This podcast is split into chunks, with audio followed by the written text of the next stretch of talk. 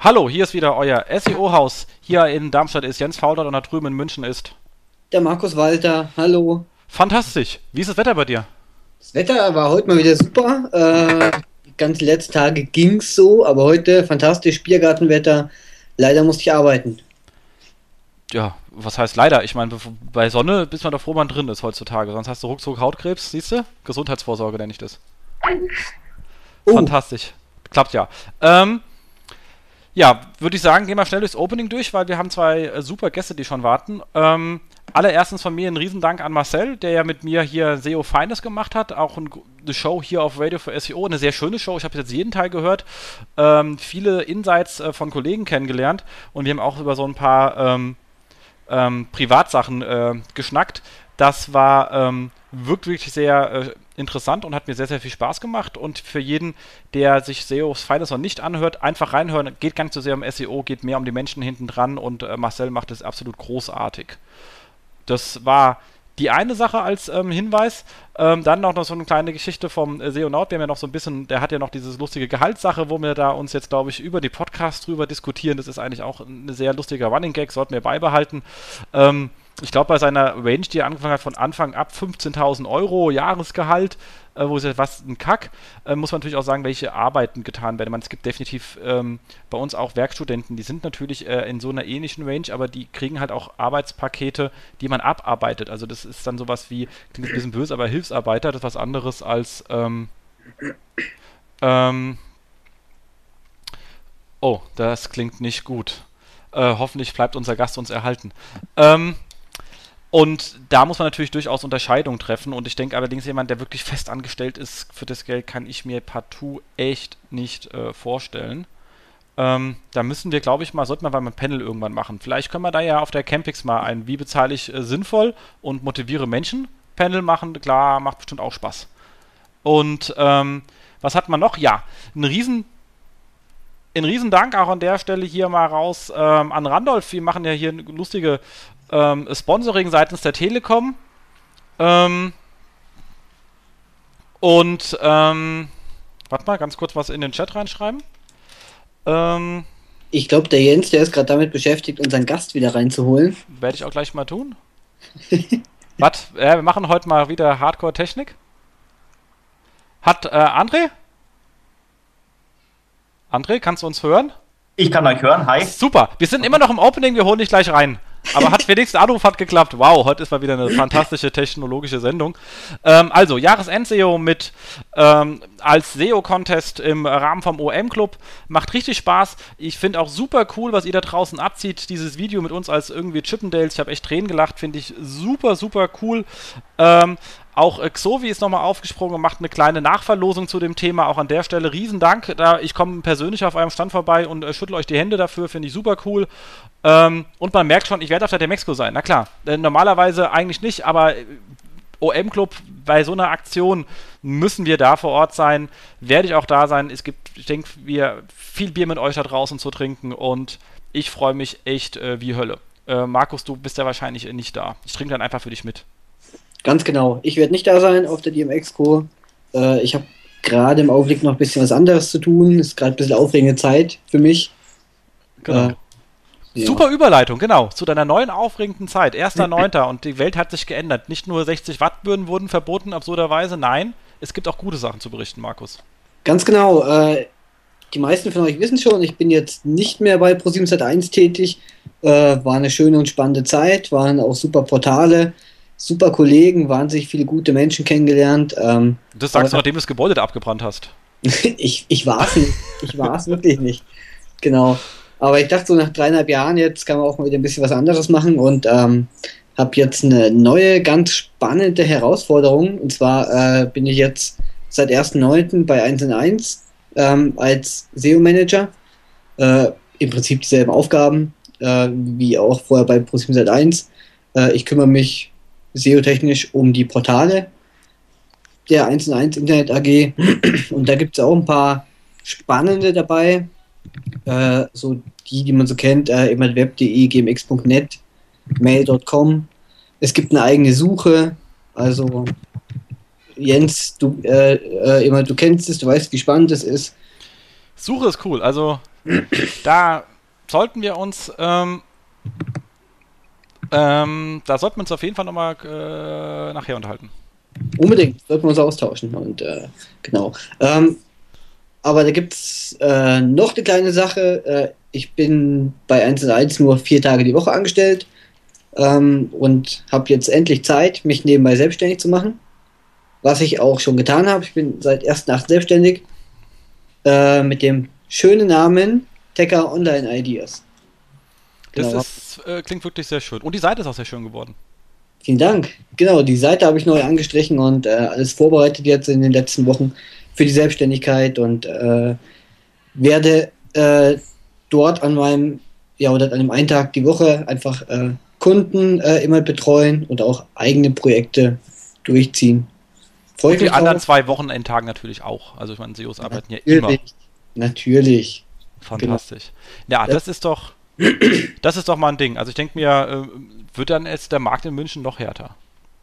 Ja, aber es sind ja auch ausreichend Kunden da. Das macht das Ganze wieder angenehm. Für den Rest. ja, also würde ich sagen, warm anziehen in München. Jetzt geht's los, würde ich sagen. Genau. Nicht nur, dass äh, äh, Jobscout verkauft wurde und jetzt aus dem Turm ausziehen muss. Nein, es gibt hier auch was richtig Gutes zu berichten. Finde ich cool. Ich also, freue mich drauf und äh, genau. Aber Jens, ich denke, jetzt haben wir lang genug über mich geredet. Ähm, wir haben auch zwei spannende Gäste. Genau, zwei super spannende Gäste. Wir haben hier heute Thorsten Hubert und André äh, Morris. Oder umgedreht. Ich habe jetzt mal hierarchisch von hinten angefangen, sozusagen bottom-up, anstatt top-down, wie man sonst macht. Ähm, von WebArts. Willkommen. Genau. Hallo. Supi. Ähm, ich würde sagen, stellt euch mal kurz vor. Vielleicht fangen wir André mit dir an. Ja, hi, ich bin André Morris. Ähm, ich bin ja, Gründer, Vorstand WebArts AG. Ähm,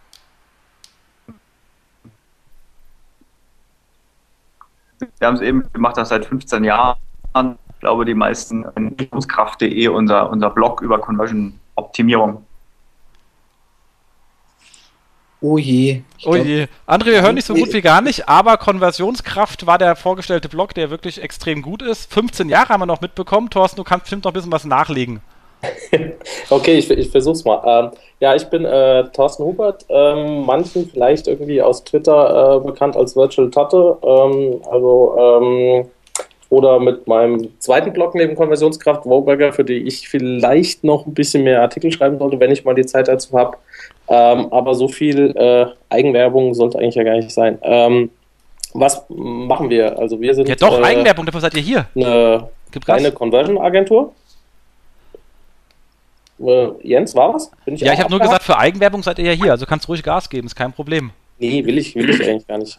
Ähm, es geht, geht uns geht es darum, wirklich einfach äh, herzugehen und Kunden dazu zu kriegen, äh, dass sie mit ihren Kunden wiederum mehr Geld verdienen. Und das in einem fantastischen Rot.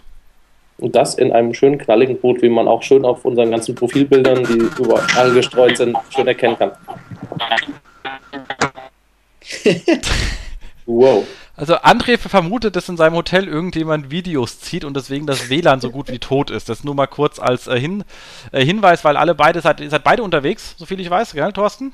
Ja, ich bin im, im Süden äh, Bodensee in der Nähe äh, beim, beim Kunden, gerade auf äh, Workshop-Tour. Geht es dann noch einen Tag weiter da, dann geht es nach Innsbruck zum nächsten äh, und dann Freitag hoffentlich mal wieder äh, in, im, im, eigenen Büro. Ähm, und André ist, glaube ich, in, in Hamburg, äh, weil er morgen irgendwie einen Vortrag hält. In Hamburg und da ist mal richtig mal das WLAN abgesoffen. Das haben bestimmt die Leute von der Seopa-Kasse geklaut, hey. Fürchte ich. Ich weiß auch nicht, was, was André macht. Er hat eben irgendwie geschrieben, er wollte versuchen, irgendwie mit dem mit UMTS noch reinzukommen. Aber gut, schauen wir mal weiter. Ja, gucken wir mal, was, was noch passiert. Ja, ich meine, ist halt so, wenn man halt so SEO-Kassen in der Stadt hat, dann ist halt mal ruckzuck das WLAN-Kabel geklaut, da geht gar nichts. Ähm, gehen wir einfach mit dir weiter. Dann, was sind so deine Aufgabenfelder in der Agentur? Ähm, oder macht, seid ihr Agentur oder sagt ihr lieber, wir sind Consulting? Ist ja auch eine wichtige Unterscheidung heutzutage. Äh, es ist so, so ein bisschen, bisschen zweigleisig. Natürlich sind wir irgendwo Agentur, wollen es aber eigentlich nicht sein. Also eigentlich wollen wir äh, eher Con Consulting wirklich sein. Ähm, wir haben aber hinten dran wirklich äh, alles, was man braucht, um eine vollständige Agentur zu sein. Das heißt, wir können die Leute nicht, nicht wirklich nur beraten, sondern können halt auch die Seiten, die Shops und den ganzen Kram einfach bauen. Ähm, das heißt, ihr geht nicht mit nach, ihr gebt den Leuten nicht eine PowerPoint und dann dürfen sie sterben. Nee, wenn, wenn sie, äh, viele wollen so, weil sie halt natürlich klar ihre internen äh, größeren Entwicklungsabteilungen haben oder lange Verträge oder gut gewachsene Geschichten mit äh, irgendwelchen anderen Dienstleistern. Da wollen wir uns auch nicht irgendwie reindringen und die rausschieben. Das macht, macht gar keinen Sinn. Wenn es funktioniert und es gut ist, warum nicht? Also dann klemmen wir uns damit dazu und versuchen gemeinsam mit denen was Sinnvolles für den Kunden zu erarbeiten. Mein Job bei WebArts ist äh, eigentlich so das, das, das Thema Landingpage-Optimierung. Also, habe angefangen ursprünglich äh, mal so vor, glaube 15 Jahren mit einer Ausbildung äh, zum Mediengestalter, so ganz klassisch mit, mit Print, äh, irgendwelche Kataloge basteln. Ähm, total un unsexy, weil damals gab es noch nichts, was irgendwie ansatzweise mit Internet zu tun hatte. Als irgendwie Ausbildung oder als äh, Studium, jetzt außer reine Informatik und da hatte ich irgendwie keinen Bock drauf. Das war mir zu trocken, habe dann angefangen, äh, mich mit dem André mehr oder weniger anzufreunden, damals schon, weil ich seine jetzige Frau äh, ist eine Kollege, äh, Kollegin, eine Schulkameradin von mir gewesen und äh, habe mein, mein Vorstellungsgespräch irgendwann mal bei denen in der WG äh, an Silvester gehabt. So, hier, André, du machst doch da was mit Internet. Äh, ja, ich bin jetzt fertig mit der Ausbildung. Äh, wie sieht's denn aus? Hast du einen Job für mich? Also bin ich dann irgendwie vor elf, fast elf Jahren so zum André gekommen in die, in die Firma und stecke seitdem da äh, sehr gut und sehr angenehm drin fest. Und ihr macht schon seit elf Jahren Conversion-Optimierung? Nein, wir haben angefangen als ganz, ganz klassische äh, Internetagentur. Irgendwie, nicht, das wäre wahrscheinlich jetzt anderes Part äh, zu erzählen, so 96 noch so mit Plakaten, mit äh, irgendwie einem Internetplakaten, cool. Nein, so, so draußen Plakate, so richtig. Ah, so, so äh, Webseiten zu verchecken mit hier, weiß nicht, 5, äh, Megabyte Webspace und bla bla bla, so diese ganzen, ganzen schönen alten Sachen, die schönen, schönen Zeiten vor 2001. Ah. Und cool. äh, so mit 2001 fing es äh, eigentlich so langsam an, dass sich das immer mehr so in den, den E-Commerce-Bereich reingeschoben hat und äh, immer, immer mehr da natürlich auch um das Thema äh, Conversion-Optimierung. Das hieß damals noch irgendwie anders, aber macht haben wir das schon länger. Click Boom Experience. Ach fuck, das versteht keiner außer mir. Ähm, aber äh, könnt ihr auch sagen, wart ihr eigentlich sozusagen, habt ihr ein Feld so gesehen, bevor es in der USA gesehen wurde? Ich meine, das ist ja schon cool. Ja, ich weiß nicht, ob die, ich glaube einfach, der Begriff Conversion-Optimierung ist einfach noch nicht so alt. Also gemacht haben die das da drüben auch schon. Ich meine, Amazon hat damit äh, ja auch schon äh, vor Ewigkeiten angefangen, äh, da Dinge zu, mit, mit Experimenten zu arbeiten. Zwar jetzt noch nicht so, wie man das heute jetzt macht mit irgendwelchen komplexeren Testing-Tools, aber haben das schon angese angesetzt, das Thema wir sind ja auch so kleine SEOs, sind ja auch so kleine experimentierfreudige Menschen, müssen wir ja ständig, geht ja gar nicht anders. Äh, bei euch ähnlich. Hast du das Gefühl, dass wir, dass es in Deutschland schwer ist bei der deutschen Mentalität? Ich meine, nicht so oft, ich meine, gibt es ja hier solche geflügelten Worte wie keine Experimente? Lösungen und so. Weißt du was? Ja, stehen wir uns ähm, als Deutsche nicht oft im Weg, dass wir sagen, ich will wissen, was funktioniert, nicht irgendwie Sachen, die irgendwie unsicher sind?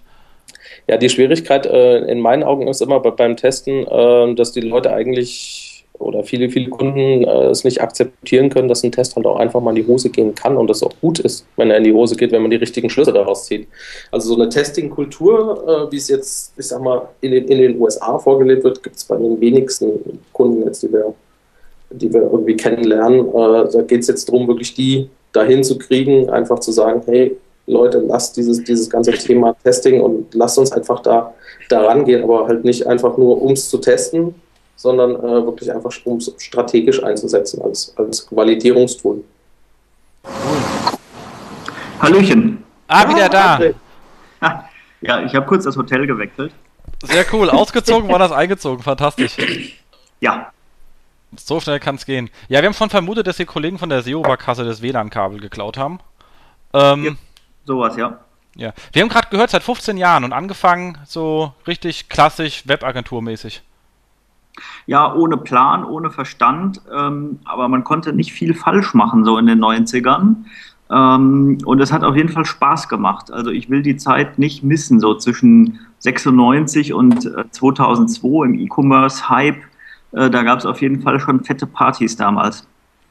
Das kann ich mir vorstellen. Ja, da war ich noch braver Bucher, das habe ich voll verpasst. ja. Das war schön, ja.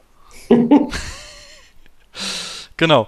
Ähm, aber das ist ja dann schon, denke ich mir, also ist zumindest mal spannend. Ich meine, 15 Jahre muss man, da gibt es nicht so arg viel, was äh, von da, da auch da ist.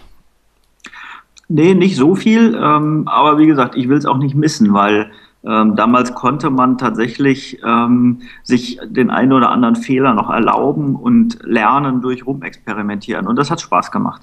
Ja, das hat mir ja gerade gesagt, man sagt ja in Deutschland ganz gerne, oder war, wie, wie, war interessant, wie du das siehst, sind wir Deutschen vielleicht gar nicht so von der Kultur her, tun wir uns ein bisschen schwerer mit dem ganzen Thema, weil es heißt ja immer, keine Experimente bringen Lösungen. Ja, äh, klar, das ist auf jeden Fall manchmal so eine gewisse Verbissenheit, die man da schon sieht, äh, wenn es um Freigabe-Policies von IT geht oder um Corporate Design-Richtlinien von Marketing. Ähm, es ist manchmal schwierig, den einen oder anderen Spielraum sich überhaupt erstmal aufzubrechen, ja. Ja, kann ich mir gut vorstellen. Aber immerhin zieht man ja bei euch selber, ich meine, bei 15 Jahren Geschichte, da hat man doch auch im Internet schon eine gewisse Flexibilität mit dem eigenen Unternehmen bewiesen. ja, auf jeden Fall. Und man weiß auch, dass jede Geschichte aus mehreren Kapiteln äh, besteht. Und ähm, ich glaube, in dem Kapitel, in dem wir jetzt sind zum Thema Conversion-Optimierung, das machen wir jetzt vielleicht seit äh, sechs, sieben Jahren und, und dadurch sind wir bekannt. Und das, was davor war, das eine oder andere, das vergessen wir auch einfach ganz schnell wieder. äh, Thorsten, du bist ja aber auch ständig bei uns auf dem SEO-Stammtisch. Also du bist ja auch irgendwie halb, halb SEO, voll SEO? Fragezeichen? Nee halb, halb Hobby. Ich, ich bezeichne mich gerne als, als Hobby-SEO. Ich habe so die eine oder andere Website nebenher. Äh, André, hau mal kurz weg, ähm, mit der ich auch den ein oder anderen Euro nebenher ganz gut verdiene. Ähm, uh. Aber es ist jetzt nichts, wo ich, äh, wo ich sagen würde, juhu, äh, ich, ich brauche brauch nicht mehr arbeiten gehen. Äh, dazu habe ich nicht die Zeit. Ich experimentiere halt ganz gerne rum auch so mit den, mit den SEO-Sachen, so die eine oder andere Domain mal abschließen, mal gucken, was passiert, wenn man da ein bisschen zu viele Sachen macht und so. Das ist immer ganz, ganz spannend. Ja, so die Domains abschließen macht uns ja am meisten Spaß. genau, cool. Nee, ich denke, das haben wir durch die Vorstellung ganz gut durch. Äh, André, auch wenn du die Hälfte verpasst hast, aber immerhin haben wir es lange genug gezogen, damit du umziehen konntest. Danke, danke euch dafür, sehr, sehr nett. Äh, gerne, gerne, gerne wieder. ähm, und würde sagen, machen wir unseren Vier-Wochen-Rückblick und äh, nehmen euch da auch so ein bisschen mit. Ähm, ja. Und ich denke, das sind so ein paar ähm, interessante Sachen. Wir haben zum einen ähm, SEO United, der sich ein bisschen auseinandergesetzt hat mit dem ähm, eigenen AdWords Trox, dieser super expanded Sitelinks. Ihr wisst, also ihr könnt jetzt irgendwie ähm, 6, 12, 580 Milliarden, man weiß nicht so genau, Sitelinks nochmal bekommen zu eurer Seite, so dass ihr irgendwie den kompletten Real Estate macht. Und es gibt ja diese berühmte Aussage, äh, bucht euren Brand, auch wenn ihr auf 1 seid, weil ihr habt dann irgendwie am Ende mehr. Und er fragt, ob das jetzt immer noch so ist. Und ähm, dazu erstmal so ein paar ganz generelle Gedanken von mir. Allererstens, alle Studien, die es jemals gab zu dem Thema, wenn ich mein Brand buche und ich bin auf eins, die sind alle von Suchmaschinen oder Agenturen gemacht worden, die damit Geld verdienen. Fuck, schmeiß in die Tonne, interessiert mich ein Scheiß. Ähm, aber Einfach selber raustesten. Das sind wir wieder bei euch. Geht ja relativ einfach. Ich buche mein Brand ein, hab das nicht und dann gucke ich einfach. Also ich habe ja, wenn ich nicht mein Brand buche, habe ich einen gewissen Traffic, der über SEO reinkommt. Wenn ich Brand buche, geht der massiv nach unten. Kann ich immer wieder nachweisen. Die Frage ist, habe ich dann mehr? Und ist das Delta, was ich dort mehr habe, zum Beispiel, ich habe jetzt irgendwie 10.000 Euro, ich habe bei, um einfach rechnen 10.000 Klicks organisch, dann buche ich Brand ein, dann sind es auf einmal ähm, nur noch 2000 organisch und 9000 äh, Brand, dann sind 1000 dazugekommen. Und dann sollte ich aber auch meinen Klickpreis bitte äh, oder meinen Romi nur auf die äh, 1000 rechnen und nicht auf die 8000, die hatte ich schon vorher. Wenn das dann positiv für mich ist unterm Case, was sehr wahrscheinlich sein wird, dann kann ich es buchen. Wenn nicht, dann sollte ich es lassen. Es ist eigentlich relativ einfach und das lässt sich in drei Minuten feststellen. Da braucht man nicht so viele äh, Studien lesen. Das ist so einfach zu testen. Einfach testen. Ich glaube, dem ist gar nichts hinzuzufügen, Jens. Äh, ja, ich meine, Studien, ganz genau, wie du es äh, eben halt schon angesprochen hast, äh, äh hast alle von irgendwelchen Agenturen und äh, immer zu Maschinen selbst gemacht, die natürlich äh, klar möchten, dass man äh, ja, eben halt Anzeigen schaltet. Äh, eben halt wichtig ist, dass die eigene Webanalyse dort gut funktioniert und dann kriegt man es, glaube ich, ja, ich meine recht schnell raus, ob das Ganze funktioniert oder nicht. ich meine, lustigerweise kommen da so Ad-Agenturen und machen immer wilde Panik von wegen, oh, wenn irgendjemand auf euren Trend bucht und oh, und sagt, das ist alles nicht notwendig, kann man alles durchmessen. Wie geht ihr eigentlich, äh, André, damit um äh, oder, oder Thorsten, wenn bei euch einfach Leute aufschlagen mit äh, und sich selber so äh, ein paar Studien äh, angelesen haben und dann irgendwelche welche lustigen Sachen vor sich hin pluppern? Ja gut, das ist ja die, die, der große Segen, den wir haben, dank Webanalyse und äh, Testing. Das sind ja nicht nur Studien, das sind ja oft auch Vorurteile, äh, die Leute aus ihrem, ihren Erfahrungen mitbringen oder die wildesten Ideen, äh, was man jetzt machen darf und was nicht. Und äh, ja, wir können es einfach durchtesten. Also neulich äh, haben wir einem Kunden so, so, eine, so eine Vorteilsbox einfach rausgeschmissen aus dem Warenkorb und die haben geschrien, da steht doch alles drin, dürfen wir nicht machen, das macht doch jeder so. Rausgeschmissen, zack, 13% mehr Conversion. Das ist das Tolle am Testen. Äh, wir diskutieren nicht, wir äh, rechnen uns einfach durch. Das ist cool. Ja. Aber was macht ihr, wenn jetzt der Kunde noch, wenn ihr weiter am Anfang seid, also ihr habt noch gar keine Webanalyse und dem müsst ihr erstmal beibringen, dass er das braucht, weil ansonsten können wir gar nicht arbeiten und das nutzt ihm nichts, wenn er 5000 Studien liest. Oh, da, wie, wie, ehrlich darf ich darauf antworten? Ähm. Ja, du musst ja nicht sagen, bei welchem Kunden es ist, also darfst natürlich sehr ehrlich sein. Also man muss ja dazu sagen, dass es, ähm, dass es auch nur unter gewissen Bestimmungen äh, oder Bedingungen interessant ist, mit Leuten zusammenzuarbeiten. Ich würde mal sagen, wer nicht misst, der kann gar keine Online-Wertschöpfung haben und wer keine Online-Wertschöpfung hat, der, ähm, also mit so Leuten arbeiten wir jetzt nicht, soll nicht arrogant klingen, aber die, die, äh, also so welche kommen auch gar nicht zu uns. Das ist, ähm, bringt der Job so mit sich, glaube ich. Einfach mal ein paar Sendungen zurückspulen und gucken, ab wann wir überhaupt bei uns messen. aber ich äh, teile deine Meinung zu 100% und ich war auch das Schlimmste, was ich erlebt habe, als ich angefangen habe und festgestellt habe, es gibt keine funktionierende Webanalyse sondern nur IVW-Zahlen und das ist natürlich sehr wenig. also da, ist, äh, da stirbst du halt einfach nur. Aber das ist halt äh, zum Glück äh, Geschichte. Aber nichtsdestotrotz, also es ist schon zu sehen, wenn man sieht, wie groß äh, solche Häuser sind, dass das halt einfach nicht auf der Agenda stand. Ja, aber ich glaube, das ist doch heute vorbei. Oder gibt es wirklich Firmen noch, die das, die nicht messen? Also ja, ja gibt's. Ja, ja. Okay. Und dann hast du stapelweise Sondergremien, Experten, Runden, äh, Beschlussführungen, Commitment einholen, weil es ja gar keine Entscheidungsgrundlage gibt, die äh, äh, faktenbasiert ist. Also das ist dann, die größten politischen Zerwürfnisse kommen daraus, weil man gar keine Faktenlage hat. Weil dann kann jeder behaupten, was er will und dann gewinnt der, der den besten Freund hat. Macht das Spaß? Überhaupt keinen. Gut, dann möchte ich diese Leute bitten, äh, mich auch nicht anzurufen. ich glaube, das wird jetzt auch äh, nicht passieren, aber wie gesagt, den kann man dann eh nicht helfen. Da hast du schon recht. Eben. Aber cool. War ja schon mal äh, ein, ein schönes Abschweifen, ein nettes Intermezzo. Ähm, so, dann haben wir was Schönes gesehen bei äh, Ranking Check und zwar äh, haben die Kollegen geschrieben SEO und Usability. Ähm, und haben da wirklich die Grundlagen nochmal runtergeschrieben. Einmal sinnvolle Seitentitel als erster Indikator für die Relevanz. Was muss ich übrigens sagen, ähm, wir Conversion Summit und ich hatte äh, André, du hast mir netterweise eingeladen zu dem, äh, auf dem Camp, zu dem Workshop mit dem ähm, Brian Eisenberg und ich meine, es klang ja fast wie SEO, muss ich ja ganz ehrlich sagen, wo er gesagt hat, hier ganz klar Relevanz, ähm, Value and ähm, Call to Action, sagst du, so schreibt man auch äh, natürlich Seitentitel, wenn die irgendwie sinnvoll sein sollen. Und ich kriege ja immer Pickel, wenn ich sehe, wenn so SEO-Agenturen hinkommen und sagen, oh, äh, Title, ich schreibe rein Produktname und die Namen der Seite. Sag ich, was ist denn das? Kriege ich dann Informationen über das Produkt? Kann ich es kaufen? Keine Ahnung. Das ist sowas von technologischer, liebloser Scheiße, dass mir da jedes Mal übel wird. Deswegen A, dieser Artikel, B, Hinweis nächstes Jahr auf das äh, äh Summit fahren, weil im, im, CAO ist doch mehr SEO drin und je besser man äh, seine Argumente hat, desto besser kommt man auch intern durch die Prozesse durch. Ähm, aber zurück zum Artikel. Kurze sprechende URLs äh, und so weiter. Ich kann nur sagen, einfach lesen.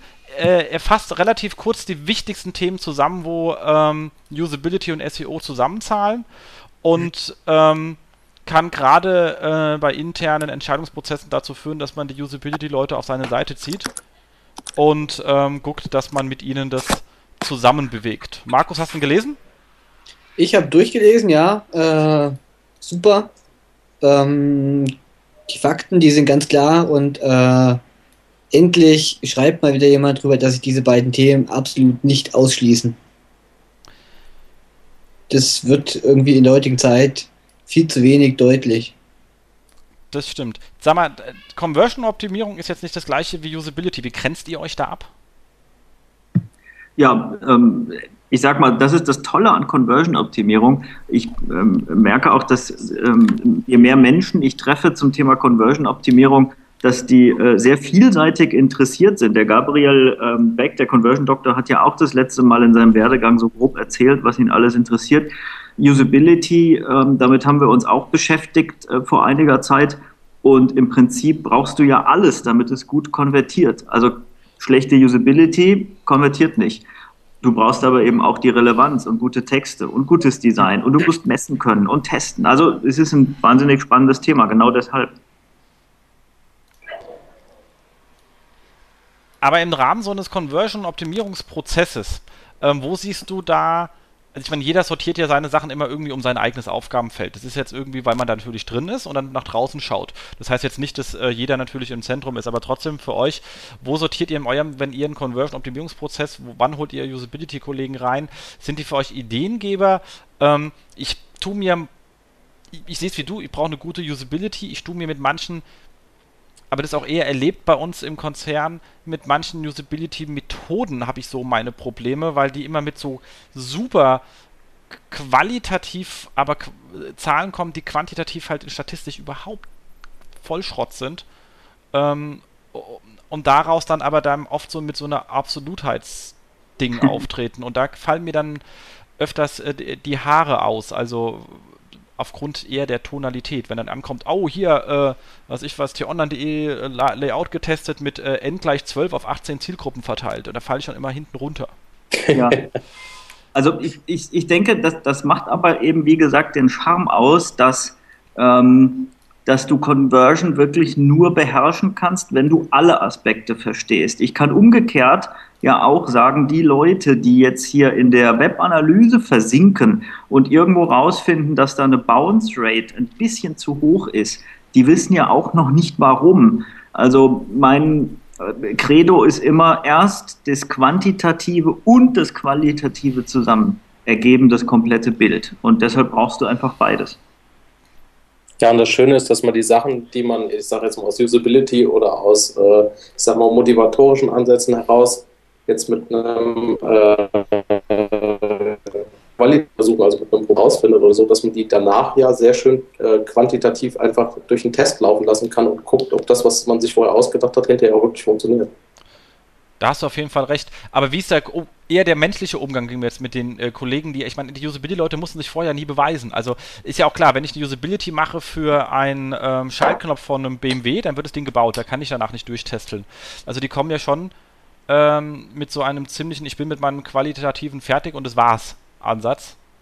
Oder hat sich das mittlerweile geändert? Also bei euch, die Kollegen, die auf ihr trifft? Ja, ich glaube, die, ähm, die lernen ja schon dazu. Ähm, ich glaube, es ist tatsächlich ein äh, Schwachpunkt der Usability-Forschung, ähm, rein äh, über die Statistik irgendwas in, in einem Nutzertest beweisen zu wollen oder durch das Auswerten von Fragebögen. Ich glaube, genau da hat Usability ihre Grenzen, so wie die Zahlen nicht das Warum verraten, äh, kann ich eben mit Usability-Forschung nur schwer was quantifizieren, aber ich glaube, das ist der Grund, weshalb auch Conversion-Optimierung inzwischen so beliebt ist. Ich kann tatsächlich einen Nutzertest auch einfach nur mit fünf Leuten machen, weil die Hypothesen, die dann da rauskommen, äh, nach, nach ganz kurzer Zeit, die kann ich eben im Testing dann überprüfen und dann muss ich nicht lange orakeln, ob ich fünf, 20 oder 50 Leute ähm, fragen muss. So gesehen ist also auch Conversion-Optimierung ein Thema, um ähm, natürlich zu besseren Ergebnissen, aber gleichzeitig natürlich,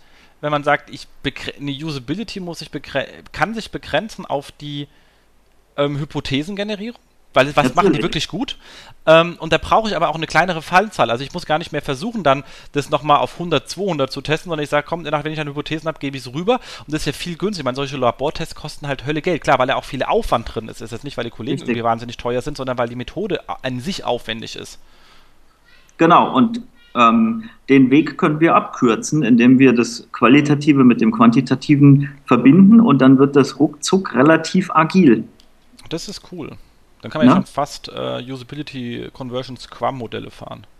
Ja, das kann viel von Scrum haben, weil du dich traust, auch halbfertige, vage Aussagen aus qualitativen ähm, äh, Methoden einfach zu testen. Und manchmal sind das sogar die besten, so die heimlichen, die kleinen äh, Äußerungen, die da äh, kommen. Ähm, das gibt manchmal die besten Hypothesen.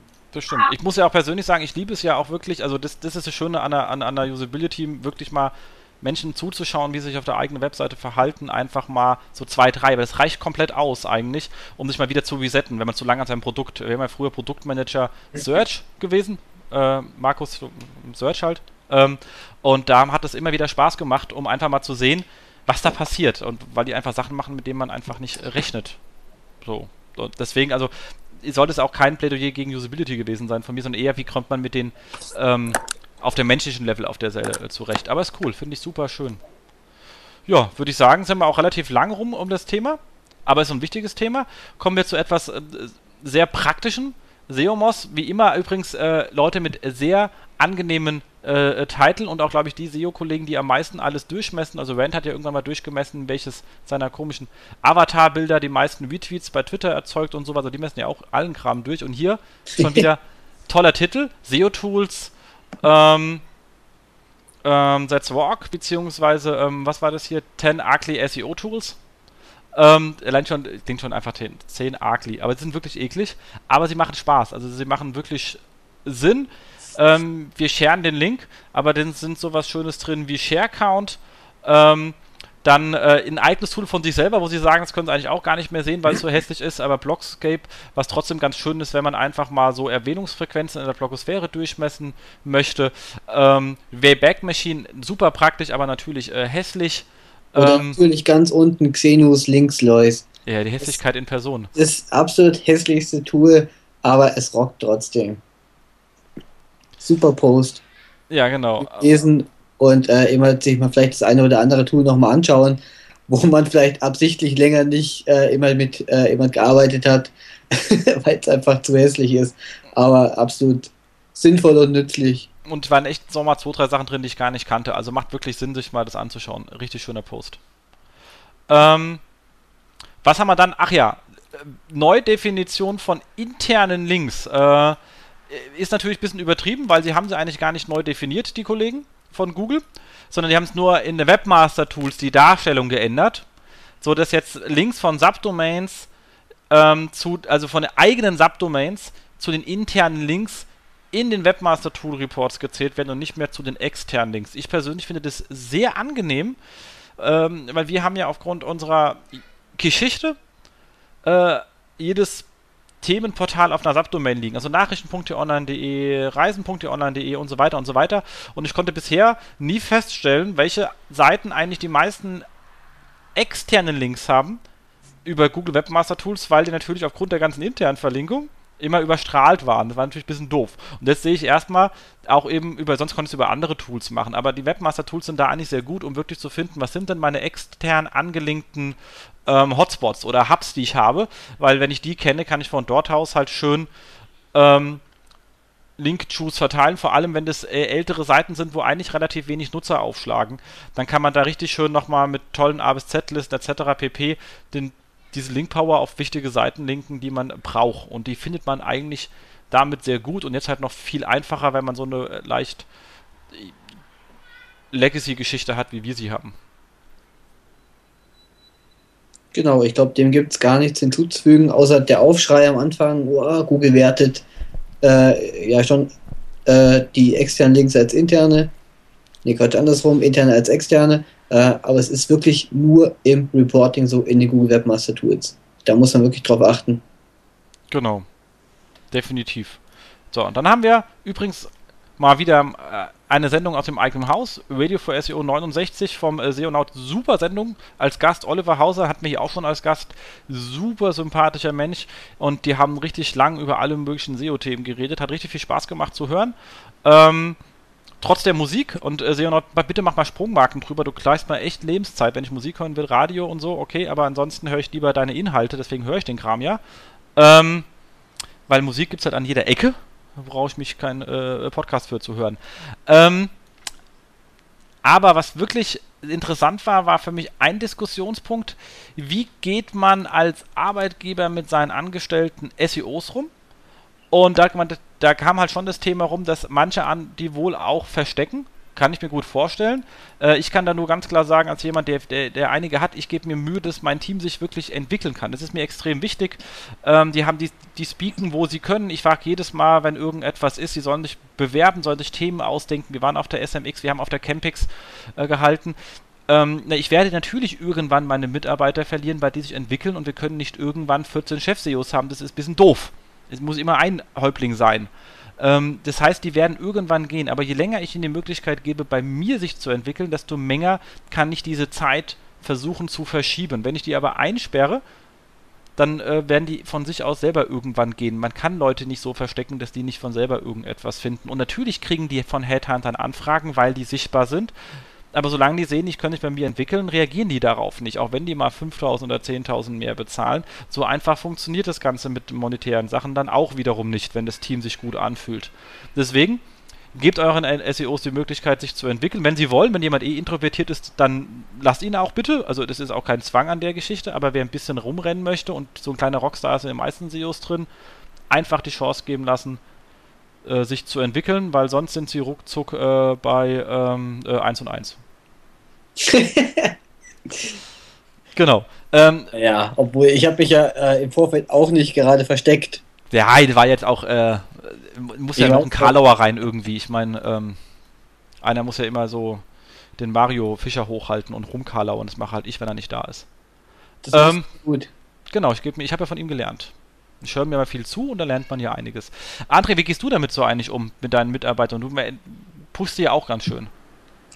Ja, es ist ja im Prinzip, wie, wie, du richtig sagst, das gleiche Thema. Also egal ob SEO oder, oder, oder Conversion-Optimierer, äh, jeder will irgendwo weiterkommen und äh, entweder du gibst den Leuten die Möglichkeit und ich finde, da profitiert auch jeder von. Also als Arbeitgeber ist ja nicht so nur, dass ich sie länger halte, sondern ich habe ja auch eine Reputation und wenn ich viele gute Leute äh, bei mir sitzen habe, äh, habe ich ja doppelt was davon. Also ich kann das überhaupt nicht verstehen, wie man, wenn man talentierte Menschen hat, die irgendwie versuchen wegzusperren. Das macht überhaupt keinen Sinn. Definitiv. Sieht man ja auch irgendwo äh, dann ganz gut, wenn Reputation, klar, natürlich, gerade als Beratungseinheit sieht man ja auch, wie die THG, das pusht es ja auch relativ.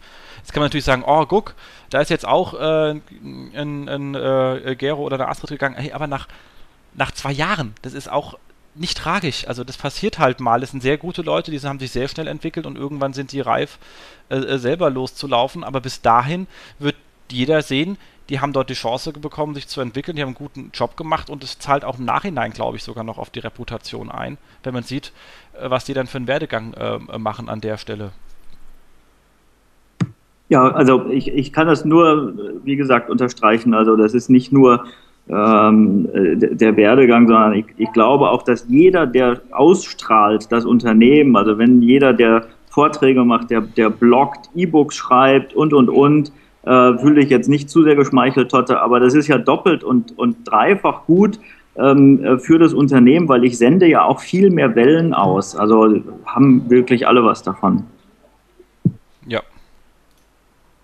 Großartige Rede. Würde ich sagen, sind wir uns ja einig. Ich liebe das, wenn wir uns immer einig sind. Ist halt ein bisschen langweilig für die Zuhörer, haben wir keine Kontroverse, aber dafür ist ja auch Deutschland Konsensland, Kuschelland, passt. Ähm, was haben wir als nächstes? Ähm, Google ähm, tötet den armen äh, Google Newsbot, äh, aber der Googlebot lebt dafür. Sprich, ähm, der normale Bot holt jetzt auch die News-Sachen mit. Sehr spannende Geschichte. Ähm, die Robot-Texteinträge gelten aber weiter. Also wenn man da Google News sperrt, dann funktioniert das immer noch. Ähm, News-Sitemaps helfen immer noch, ähm, Indexierungsverhalten zu prüfen. Und ähm, was ganz interessant wird für mich ist zu sehen, wie die News-spezifischen Fehler sich verhalten, weil der Newsbot war halt Hölle fehleranfällig ähm, wenn man nicht gerade wie bei ähm, Welt sein Template wirklich schön gestreamlined hat. Die haben das wirklich extrem schön gemacht. Das, das sieht man an der Div-Verschachtelung, dass die sehr, sehr, sehr sau so sauber wie möglich, wenn man noch ein bisschen Werbung drin ist, gearbeitet haben.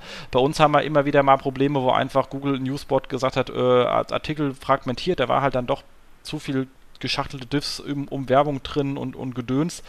Ähm, Und da bin ich mal gespannt, ob diese Crawling-Fehler runtergehen und wieder mehr Sachen in den Index reinkriegen. Also das finde ich gar nicht mal so schlecht an der Stelle. Ähm, ja, habt ihr jetzt auch mit einem Kollegen gesprochen, der richtig viel äh, ähm, Tracking drauf hat, auf wie sich der Newsbot verhält? Wir gucken uns eher die News-Sitemap an und was in den Index ankommt, aber der hat da richtig schön ähm, ähm, richtig schön Untersuchungen gemacht und ich bin mal gespannt, wie sich das entwickelt. Markus, hast du ein Auge drauf? Jetzt hast du ja auch ein bisschen News-Inhalte. Macht ihr eigentlich News? Äh, wir haben News, klar. Ähm, äh, immer natürlich sehr, sehr viel Agentur. Äh, es gibt auch so noch einiges zu optimieren. Ich möchte jetzt auch noch nicht zu viel verraten. Ich weiß noch nicht so richtig, ob ich es darf. nee, ist auch richtig so, ist auch richtig so. Ähm, genau, also News, das, das Thema äh, habe ich auf jeden Fall auf der Uhr. Auch recht groß bei uns und ja, ich bin gespannt. Ähm, das Crawling-Verhalten des Bots selber habe ich mir jetzt noch, noch nicht angeschaut. Ähm, aber ich kann mir auch schon vorstellen, dass der äh, immer normale Bot nicht so viel anfällig ist wie der Newsbot. Das Mal stimmt. schauen, ob Spannendes. die News trotzdem in den Index kommen oder ähm, wie auch immer. Ich bin gespannt. Ähm, ja. Auf jeden Fall spannendes Thema. Ähm, dann haben wir verbesserte Steuerung von ähm, ähm, URL-Parametern, also URLs mit Parametern. Ein ziemlich langer Post in Google Webmaster Central. Wird natürlich auch verlinkt. Sehr umfangreiche Beschreibung. Und äh, muss hier aufpassen, wenn man die Beschreibung liest, weil es gibt schöne kaskadierende Regelsätze jetzt. Und kaskadierende Regelsätze sind halt per se tückisch. Da kann man sich halt auch mal um, um, um die Ecke kaskadieren und hat sich ruckzuck irgendwas abgeschossen. Ich persönlich verwende das nur im Notfällen. Also eigentlich haben wir es nur in einem Fall verwendet, wo ich wusste, das Ding liegt beim Dienstleister, wir werden es in 15 Jahren nicht ändern können. Bei unseren anderen Systemen versucht die Systeme zu ändern und einfach die Parameter aus der URL zu knuddeln. Äh, aus dem einfachen Grund, wenn ich irgendetwas im Google Webmaster Tool ändere, dann ist das, dann ist die IT damit nicht eingebunden. Die weiß das dann nicht. Und die wird es auch nirgendwo dokumentieren, weil die dokumentiert die Sachen auf ihren Maschinen und was sie sieht. Das heißt, wenn die irgendwann mal, ich sperre irgendeinen Parameter und in zwei Jahren kommen die auf die Idee, für irgendwas Sinnvolles diesen Parameter zu verwenden, dann zack, bumm, wundert sich auf einmal, warum unsere ganzen Seiten raus sind und keiner kommt drauf. Und wir kommen in zehn Jahren nicht drauf, bis irgendwann mal einer sich wieder in Webmaster-Tools verirrt. Also, das ist sehr, sehr, sehr gefährlich, weil des Webmaster-Tools weit weg sind von der technischen Dokumentation. Und wenn ihr irgendwo einen einsamen äh, SEO in ihrer Firma rumrennen habt, der das Ding alleine vor sich hin bedient und geht irgendwann, dann mal äh, gute Nacht. Ähm, das stimmt und das weiß dann wirklich kein Mensch mehr, was da wirklich eingestellt wurde. Äh, eben vielleicht meine Meinung, das ist ein wahnsinnig mächtiges Tool, äh, eben halt, was Google dort zur Verfügung stellt. Ähm, aber man muss wirklich extrem aufpassen weil ähm, hier kann es einfach wirklich sehr, sehr schnell passieren, dass man komplette URLs ausschließt, obwohl man das überhaupt nicht will. Das geht wirklich so leicht. Ähm, ich glaube, diesen Post sollte man sich mal durchlesen und sollte man sich auch zweimal durchlesen.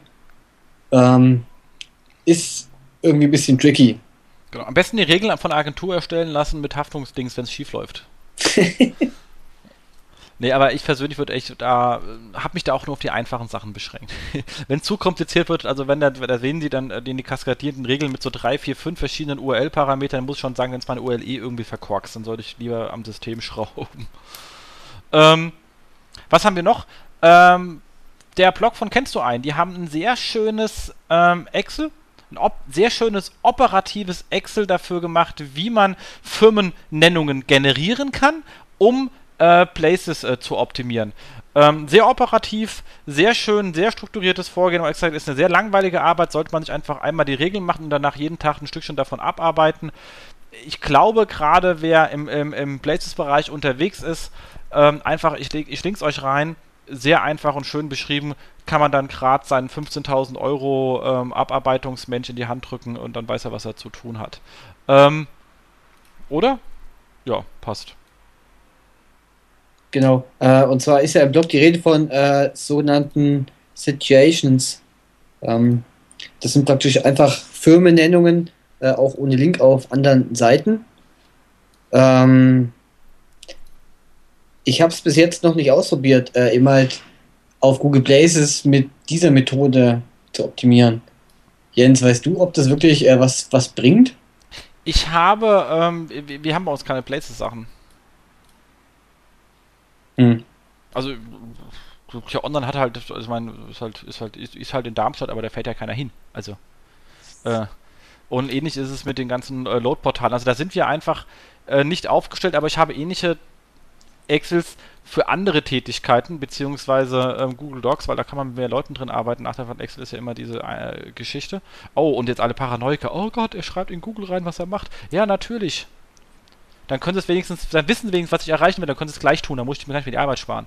Ähm, ja, aber da, da, da, haben wir also zumindest die Art und Weise, genau solche Vorgehen zu beschreiben und zu definieren, so äh, damit arbeiten wir ziemlich oft. Da haben wir also für sehr viele Tätigkeiten genau solche Themen abgewickelt. Okay, klar, also das, das Excel-File super, kein Thema. Äh, mich persönlich würde jetzt doch äh, jemand wirklich dieser spezielle Fall äh, jemand interessieren. Also wenn jemand von unseren Hörern schon mal so auf Google Places optimiert hat mit diesen Situations, ähm, einfach vielleicht mal reinschreiben in die Kommentare. Äh, einfach so die eigenen äh, eben halt Erfahrungen. Das würde mich wirklich interessieren. Ich habe es bis jetzt noch nicht gemacht, wie gesagt. Genau. Sehr, aber sehr angenehme Geschichte. Und dann, last but not least, dann sind wir eigentlich auch schon fertig, was so dem Monat passiert ist. Äh, einen schönen Artikel bei äh, seonews.de über die Bing Ranking-Faktoren. Ähm, von der Anita. Hallo Anita, schöner Gruß von mir an dich hier an dieser Stelle. Und ähm, hat halt ein Interview ähm, zusammengeschrieben von ähm, äh, Dan äh, Forrester, Senior Product Manager des Bing Webmaster Programms, sozusagen die äh, Vanessa Fox von äh, Bing, als sie halt noch bei Google war, wow, wow, und so weiter. Ähm, einfach mal lesen, ist sehr interessant, auch mit den Bing Webmaster Tools. Ähm, jetzt bleibt natürlich mal Standardsatz an der Stelle. Wäre jetzt super, wenn Bing auch Nutzer hätte, dann wäre es natürlich auch relevant. So. Sei doch nicht immer so böse, Jens. Ja. Ja, soll ich machen, wenn ich mehr Nutzer habe als sie. Ähm, aber was ich ganz interessant fand, war die ähm, Fehlertoleranz bei Sitemaps, dass die sagen, wenn halt über ein Prozent der Seiten in der Sitemap nicht erreichbar sind, dann äh, vertrauen sie der ganzen Seite nicht so sehr. Ähm, ist eine spaßige Sache, weil ich kenne genug Systeme, die da relativ wahllos auch Sachen reinschreiben und man ist sich das gar nicht so bewusst. Ähm, und ein Prozent ist schnell erreicht. Genau. Also wenn da mal irgend so ein Generierungsbot bisschen Wirrwarr macht, ist das relativ schnell erreicht. Also da muss man sagen, also wenn Bing wichtig wäre, sollte man da aufpassen. Wenn ihr in Ländern unterwegs seid, wo die Marktanteil haben, ist nicht, weil Bing schlecht ist. Also wir Deutsche lieben halt einfach Google, aber in anderen Ländern ist es ein bisschen anders. Würde ich mir da ernsthaft mehr mich noch mit der Qualität meiner Sitemap beschäftigen, ist nicht so, wir schauen da jetzt auch schon hin, aber ich habe dann jetzt nicht so, äh, wenn da mal ein paar Sachen falsch sind, da ist nicht so übel drüber nachgedacht. Man hat ja auch tausend andere Sachen noch zu tun. Also das fand ich an der Stelle sehr spannend. Hast du Erfahrung mit dem Bing Webmaster Tool? Äh, ja. Äh, ich habe es tatsächlich installiert. Ähm, hab also, aber also dich verifiziert. Doch.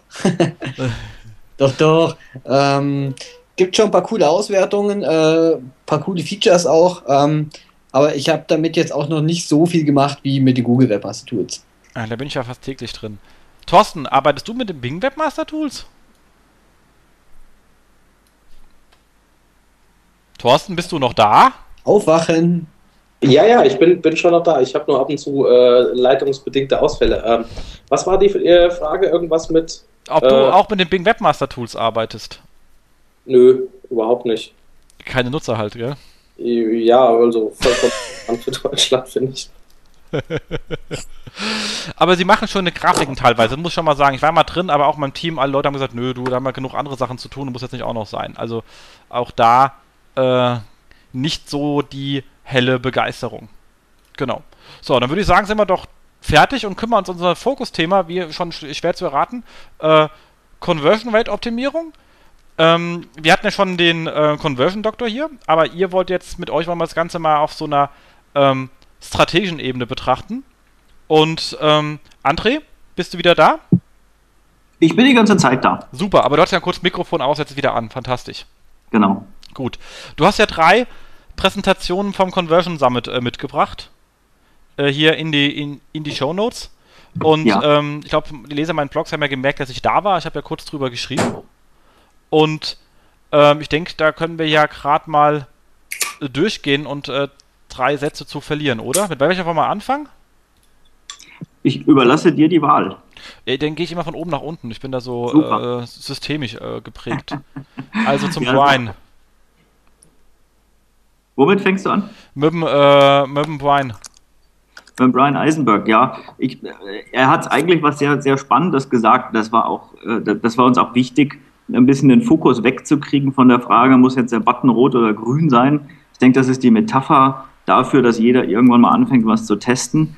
Und äh, Brian Eisenberg, der hat eigentlich ähm, sehr gut auf den Punkt gebracht, dass sich eben momentan unsere komplette Art, wie wir Marketing denken, verändert, von vorne nach hinten dreht. Ähm, und dass es im Prinzip die Leute sind, die eben testen und rausfinden, was passiert, auf denen so ein bisschen diese Veränderung ähm, auch, auch lastet. Also wer ein bisschen weiter äh, überlegt, was da so passiert mit diesem ganzen Thema Testen und, und Hippos und wer jetzt entscheidet ähm, und ja, einfach das auch ein bisschen in die Zukunft projiziert, der merkt, dass eben Nutzerorientierung jetzt nicht irgendein Buzzword von so ein paar UX-Esoterikern ist, sondern ähm, dass im Internet sich tatsächlich Dinge verändern. Und das fand ich eine sehr, ähm, deshalb auch eine sehr spannende Keynote von ihm. Ja. So, jetzt, jetzt tippt Thorsten Hubert was ein, bin ich auch froh. ah, er meint, seine Leitung ist relativ übel. Vielleicht soll er das Hotel wechseln. Ja, so wie ich, ne? Genau. ähm, ich habe die ja leider verpasst. Die, die, ich kam ein bisschen später. Oh je. Ähm, ja, ich musste den, den, den, Kleinen noch bei der Tagesmutter abgeben. Und ähm, deswegen kannst du da gerne noch ein bisschen ausholen, weil es ja auch für mich dann so ja. ein kleiner, äh, was ich verpasst habe, Thema. Ja, äh, ja, gerne. Also Brian Eisenberg hat eigentlich ganz klar gesagt, ähm, dass sich so ziemlich alles, was wir eben kennen und erleben, äh, verändert hat. Er hat gesagt, Zahlungsmittel haben sich verändert und im Nachhinein merken wir das gar nicht mehr, was sich so alles verändert hat. Es ist uns heute völlig selbstverständlich. Ähm, es hat sich die Frage geändert, wie wir Dinge transportieren und wir sind es gewohnt, dass Dinge über Nacht zu uns kommen und es hat sich eben die Art geändert, wie wir uns Dinge beschaffen. Und er hat, denke ich, sehr gut klar gemacht, dass es eben die Nutzer sind, die Online-Nutzer, die über den Erfolg bestimmen ähm, und nicht. Und eigentlich wäre das eine gute Frage ans Publikum gewesen, warum sein Buch, ähm, ein, eins seiner Topseller aus 2006 heißt Waiting for Your Cat to Bark. Und ich glaube, viele Leute wissen gar nicht, warum das so heißt. Ähm, er spielt darauf an, dass eben früher ähm, die Hunde so, äh, die, die Kunden so ein bisschen waren wie ähm, dressierte Hunde. Also sie sind ganz lieb, ob, sie sind mhm. ganz lieb ähm, in, ins Geschäft gekommen und haben nettig gefragt, äh, ob sie was kaufen dürfen. Und er sagt, Kunden heute im Internet, die sind eben jetzt stärker wie Katzen. Also die kommen und gehen, wann sie wollen und die suchen sich aus, was sie wollen und ähm, man kann sich nicht mehr so darauf verlassen, dass die, äh, dass die so die, die, sich alles gefallen lassen. Und ähm, ja, das ist, denke ich, eine sehr spannende These und die kann man äh, online auch sehr, sehr gut beobachten, was da so passiert. Kann man ja an sich selber beobachten. Also ich meine, als jetzt Menschen mit einem, mit einem gewissen ähm, Alter ich, man wird ja so wahnsinnig ungeduldig. Also es ist ja, äh, man, du gibst, ich, geb, ich, ich kann in Google was eingeben, egal wie doof die Frage ist, ich krieg Antworten dazu. Also egal, ich kann alles reinschreiben und die geben mir sofort eine Antwort. Und dann gehe ich hin und mache mal blöd fucking Elster auf, weil ich es aufmachen muss und es dauert fünf Minuten, bis das Ding überhaupt offen ist. Also Elster ist diese Steuermist. Äh, ja. ich, ich, zahle gerne meine Steuer, also das ist nicht das Problem, das Programm ist Mist. Und da ist dann schon das Problem, man kriegt schon einen Adressen, da können die das nicht ordentlich. Ja. Wieso muss also, das jetzt, warum tun die daraus? Ich meine, die anderen kriegen alles hin und also man wird da wahnsinnig ungeduldig und wird dann auch richtig sauer. Also das ist ja. unglaublich. Da gibt es so einen, also einen Japaner, ähm, der hat dieses Phänomen ähm, beschrieben und ähm, der gute Mann heißt Kano und der sagt, ähm, es gibt eben Faktoren, ähm, das sind für uns äh, Hygienefaktoren, also Dinge, ähm, die, die wir erst bemerken, ähm, wenn es nicht stimmt. Also Beispiel Versand. Du erwartest einfach, dass es in ein oder zwei Tagen da ist. Da denkst du gar nicht mehr drüber nach, wenn du was online bestellst. Du merkst erst bei Dingen, die eine Woche brauchen, dass da was nicht stimmt. Ähm, es gibt Leistungsfaktoren, wo du sagst, ich bin bereit, für mehr Leistung mehr Geld zu bezahlen. Ähm, und es gibt eben Begeisterungsfaktoren, Dinge, wo du sagst, das überrascht mich. Das, das hätte ich jetzt nicht gedacht, dass es das kann. Ähm, und das Böse und das Gemeine für Unternehmen an diesen Faktoren ist eben die Tatsache, dass sich das verschiebt und dass sich das immer schneller verschiebt. Also ähm, man merkt es beim Auto, ja, du, du machst hier eine Scheibenwischer-Spritzanlage äh, ne? und dein Scheibenwischer wischt nach einer Minute automatisch nach oder nach 20 Sekunden und du denkst, wow, sowas habe ich noch nicht ähm, gesehen, ist toll, begeistert dich, aber nur beim ersten Mal. Beim nächsten Auto erwartest du es schon. Und wenn das Auto das nicht kann, bist du sogar schon enttäuscht. Und das zeigt, wie schnell sich Dinge verändern und wie schnell sich Menschen ähm, daran gewöhnen, dass das so alles so schnell klappt. Und deshalb, ähm, er hat irgendwann einen Blogpost geschrieben, der Brian Eisenberg, der, der sagt, kann sozusagen der Unternehmenskreislauf sich schnell genug an die Innovationsgeschwindigkeit überhaupt anpassen, die wir da haben im Moment. Und sein Indikator für Innovationsgeschwindigkeit sind natürlich Tests, die laufen. Als Conversion-Optimierer sagt er, wer schneller testet, kommt schneller voran.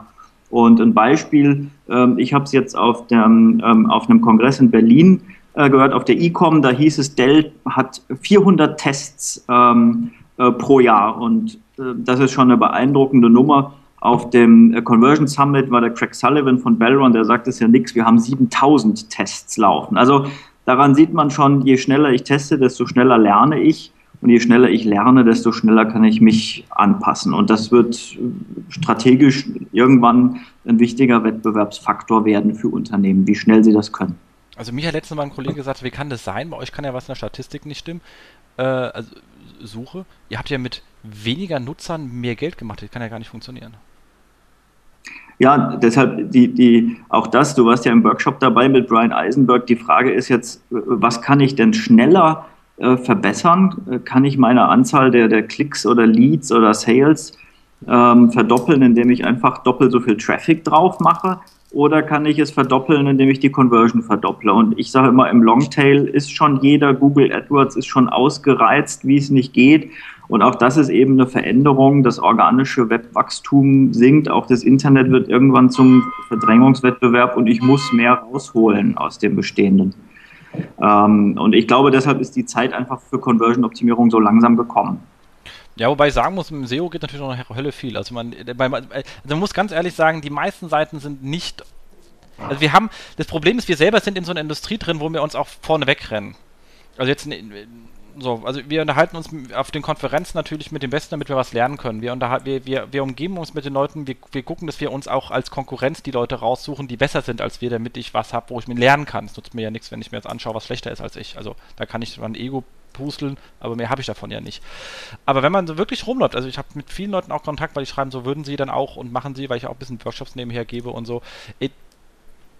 Du siehst Sachen und das ist oft, das ist, also vieles von diesem Web ist in keinster Weise weder SEO noch Conversion noch, das, sind die absurdesten Sachen, die man da sieht. Das ist unglaublich und die verdienen trotzdem Geld und denkt, ey, ihr könntet so unendlich reich sein, das ist ja unglaublich. Ja, aber das, also ich, äh, es ist ein bisschen schwierig, äh, sehr offen darüber zu sprechen, aber man glaubt nicht, wie oft ich ähm, die Büros von E-Commerce-Unternehmen äh, betrete, deren Wände wirklich vor dem Ego ähm, der Macher triefen, wo das von der Wand runter trieft. Und ähm, erst im Gespräch merkt man so langsam, ähm, das Ego kommt daher, dass die jetzt mehrere Jahre lang jedes Jahr um 30, 40, 60 Prozent äh, gewachsen sind. Und ich sage dann immer, wa warum sind sie gewachsen und wie viel liegt dieses Wachstum über dem organischen Wachstum ähm, des Web oder daran, dass sie einfach nur ganz dumme oder einfache Sachen optimiert haben. Und dann kommt relativ schnell raus, ähm, dass viele tatsächlich in den letzten zehn Jahren organisch extrem stark gewachsen sind. Das ist auf der anderen Seite eben der Grund, weshalb viele das Thema Conversion-Optimierung noch nicht erkannt haben, weil sie eventuell so ein bisschen in dem infantil naiven Glauben leben, das geht auch die nächsten zehn Jahre so weiter. Und das glaube ich eben nicht. Ja, also im Grunde genommen geht es ja in, immer in die gleiche Richtung. Also ich brauche ja auch, also ich als SEO brauche eine gute Seite. Sonst klappt das ja nicht. Also auch gerade bei Google immer mehr Behavior-Daten mit reinnimmt. Äh, außerdem möchte ich Nutzer wohin führen, wo er sich auch wohlfühlt. Ansonsten wird sich, also Google will die richtige Seite zum Thema finden. Wenn ich die nicht baue, dann will sie mich nicht haben. Also es ist ja so. Meine, Klassiker kennen ja auch noch genug Leute, die ihr ganzen AdWords auf die Startseite schicken. Also dann hat man ja auch wieder eine Aggresse. Ich suche was in Google und werde wieder auf eine Startseite geschickt. Also da ist ja mal alles aus. Ähm, und so sehe ich halt schon, dass sich die Themen an sich befruchten. Das war ja auch bei Bayer Eisenberg so schön. Der hat mit den gleichen Methoden gearbeitet. Ich sage immer Information Send, er sagt einfach nur Send, aber das ist genau die gleiche Geschichte. Wo, wo bin ich ja. gelandet? Wie komme ich von hier aus weiter? Oh. Welche, welche Optionen brauche ich in dem Zeitpunkt? Also nicht mit Optionen verfrachtet zu werden, aber mir die zu liefern, die ich zu dem Zeitpunkt brauche. Das ist ein, also ich bin ja Longtail SEO Informationsarchitekt, komme ich ja eigentlich her. Ich bin ja gar nicht aus diesem ganzen Link-Gedönskram raus, ähm, und ich sage ja auch immer ganz ehrlich, bei großen Seiten, die Firmen sind, die, die wahnsinnig viele Links haben, dann kümmere ich mich auch als allererstes um die Informationsarchitektur, weil dann hebe ich im SEO-Bereich extrem viel. Genauso aber, und da hat Andreas du absolut recht, wenn ich eh schon viel Traffic habe, dann gucke ich doch erstmal, ob ich aus denen noch mehr rausholen kann, was einfach viel einfacher ist, als noch mehr drauf zu hauen. Ja, aber das, das machen eben viele noch nicht. Also auf den Trichter sind äh, noch nicht alle gekommen. Also das merke ich wir sind ja froh, dass auf unseren Conversion Summit äh, fast 300 Leute äh, kommen und das ist im Verhältnis auch immer relativ viel. Aber wenn man mal auf, ähm, was weiß ich, in San Francisco im März war ich auf der E-Matrix, da sind eben 1200 Leute. Also das Thema Conversion ist noch am Anfang. Also ich glaube, die, die Idee, dass man mehr aus dem Traffic machen könnte, die muss bei vielen noch äh, ankommen. Ja, die muss da definitiv äh, noch ankommen. Aber vor allem auch dieser Gesamtblick halt einfach. Also das ist ich meine, wir ja. mussten uns am Anfang auch anhören, ja, ist dieser SEO-Traffic, macht der denn überhaupt Sinn, die Leute? Ähm, deswegen gehe ich da wirklich Hand in Hand und sage, ja, äh, die, die, kaufen alle nichts. Da kann ich sagen, wenn ich dir 500.000 Leute schicke, die genau nach dem Produkt suchen, was du hast, dann aber nicht kaufen, dann hast du ein Problem. Also ich schicke dir den in deinen Laden rein. Wenn du dir dann eine Mauer vor denen aufbaust, dann äh, so, so Wort, da kann ich nichts dafür. Muss ja. halt einreisen. Es gibt, ich, ich glaube, das ist der Kern der Conversion-Optimierung. Ich habe es ja schon so ein bisschen angesprochen. Es ist eine, ein, eine Metadisziplin, wenn man so will, die alle Themen vereint. Ist, mir nützt Conversion nichts ohne Traffic, mir nützt es nichts ohne Zahlen, nichts ohne Informationsarchitektur, Design, guten Inhalt und, und, und. Ich brauche alles. Alles muss zusammenspielen. Es ist, ich habe mal das Bild benutzt, es ist sozusagen der Kit zwischen den Fugen. Ähm, und äh, wenn der nicht da ist, bröselt alles auseinander. Also dann nützt mir ohne Traffic eben auch eine Usability nichts oder ein, ein, ein schickes Design. Ähm, ich finde, das macht eben das Thema Conversion-Optimierung äh, auch so spannend und äh, SEO und, und Conversion-Optimierung sind äh, in, in, absoluten äh, riesigen Schnittmengen ähm, die Themen da. Also Du hast ja schon gesagt, ohne Relevanz geht nichts. Das ist bei Conversion-Optimierung genauso. Ich kann den Button so groß und aggressiv machen, wie ich will. Wenn mich das Thema nicht interessiert, nützt das alles nichts. Also da ist ein absoluter Gleichklang äh, das, vorhanden. Das, das, stimmt. Aber ich denke, da sind wir jetzt mit dem äh, Brian auch relativ durch. Ja. Und haben eigentlich dann noch dieses äh, super schön. Und da bin ich dann auch reingekommen auf, der, äh, auf dem Summit. Die habe ich dann auch mitbekommen, die Präsentation ab äh, Folie 4 allerdings erst. Aber die wichtigste war ja eh dann die 9 vom äh, Janko. Und dann muss ich mir mal sagen, wie sich der Mensch ausspricht. Klin äh, äh, Kleinstra oder irgendwie so. Kleinstra, ah, okay, gut. Kleinstra, ja. Äh, der Janko ist ein, ein, unheimlich smarter Kerl und hat herausgefunden, dass es eben in jedem Unternehmen damit beginnt, dass irgendein einzelner Mensch das Prinzip von Conversion-Optimierung versteht und ähm, anfängt, Tipp, äh, Tests zu machen und irgendwo dann mal zu seinem Chef läuft und sagt, hier, ich habe da was verändert und das bringt jetzt 15% mehr Umsatz. Und ähm, er hat in seinem äh, Conversion Maturity Modell, darüber ähm, wollen wir am, am Donnerstag äh, auch auf Konversionskraft was schreiben, was aber wahrscheinlich, wenn das ausgestrahlt wird, in der Vergangenheit liegt. Ähm, also äh, er hat das erkannt, dass das nach vorne gehen muss. Ähm, das heißt, du fängst irgendwann an zu testen und du wirst irgendwann aber auch mit deinen Tests mal scheitern oder dir werden die Ideen für Testhypothesen ausgehen. Ähm, oder du kommst vielleicht nicht weiter bei den Chefs. Irgendwann sagen dir so, das darfst du jetzt aber nicht verändern. Ähm, und die Frage ist eben, wie kommen diese Leute voran? Welchen Weg werden die gehen so in den nächsten ähm, Monaten oder Jahren?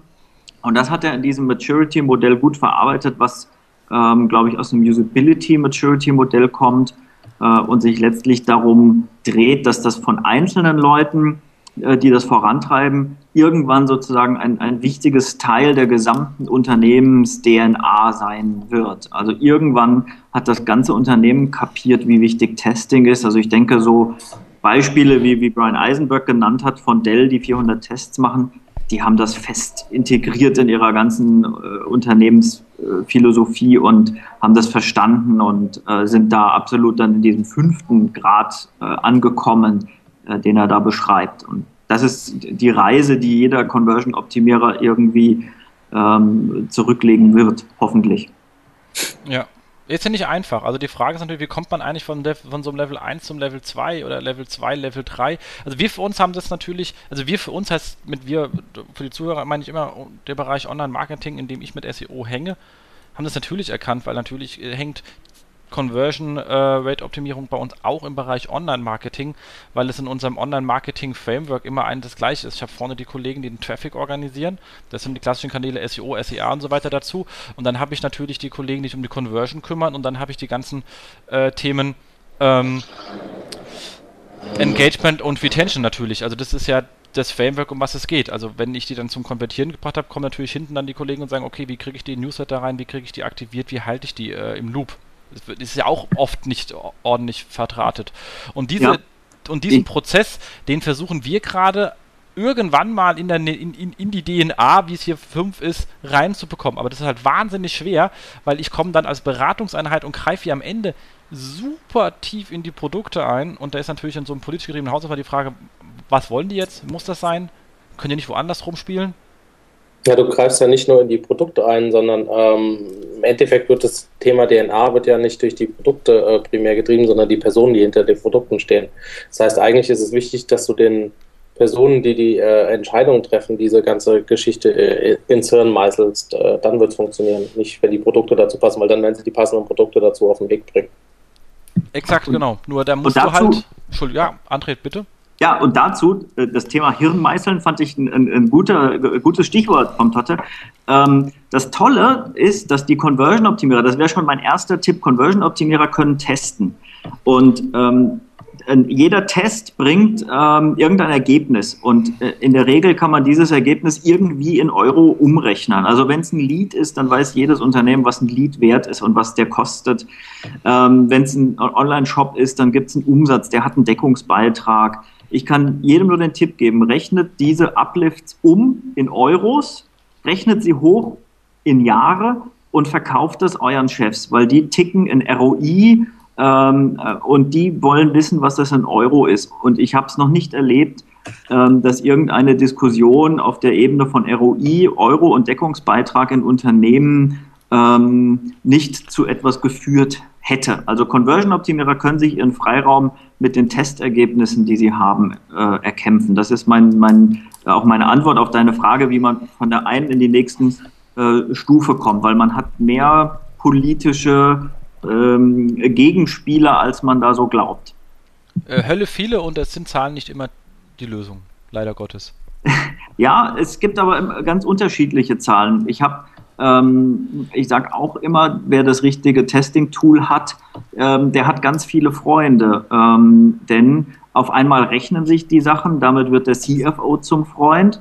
Auf einmal kannst du Dinge durchtesten, bevor du sie programmieren lassen musst. Und wir alle kennen das äh, Killer-Argument IT-Ressourcen.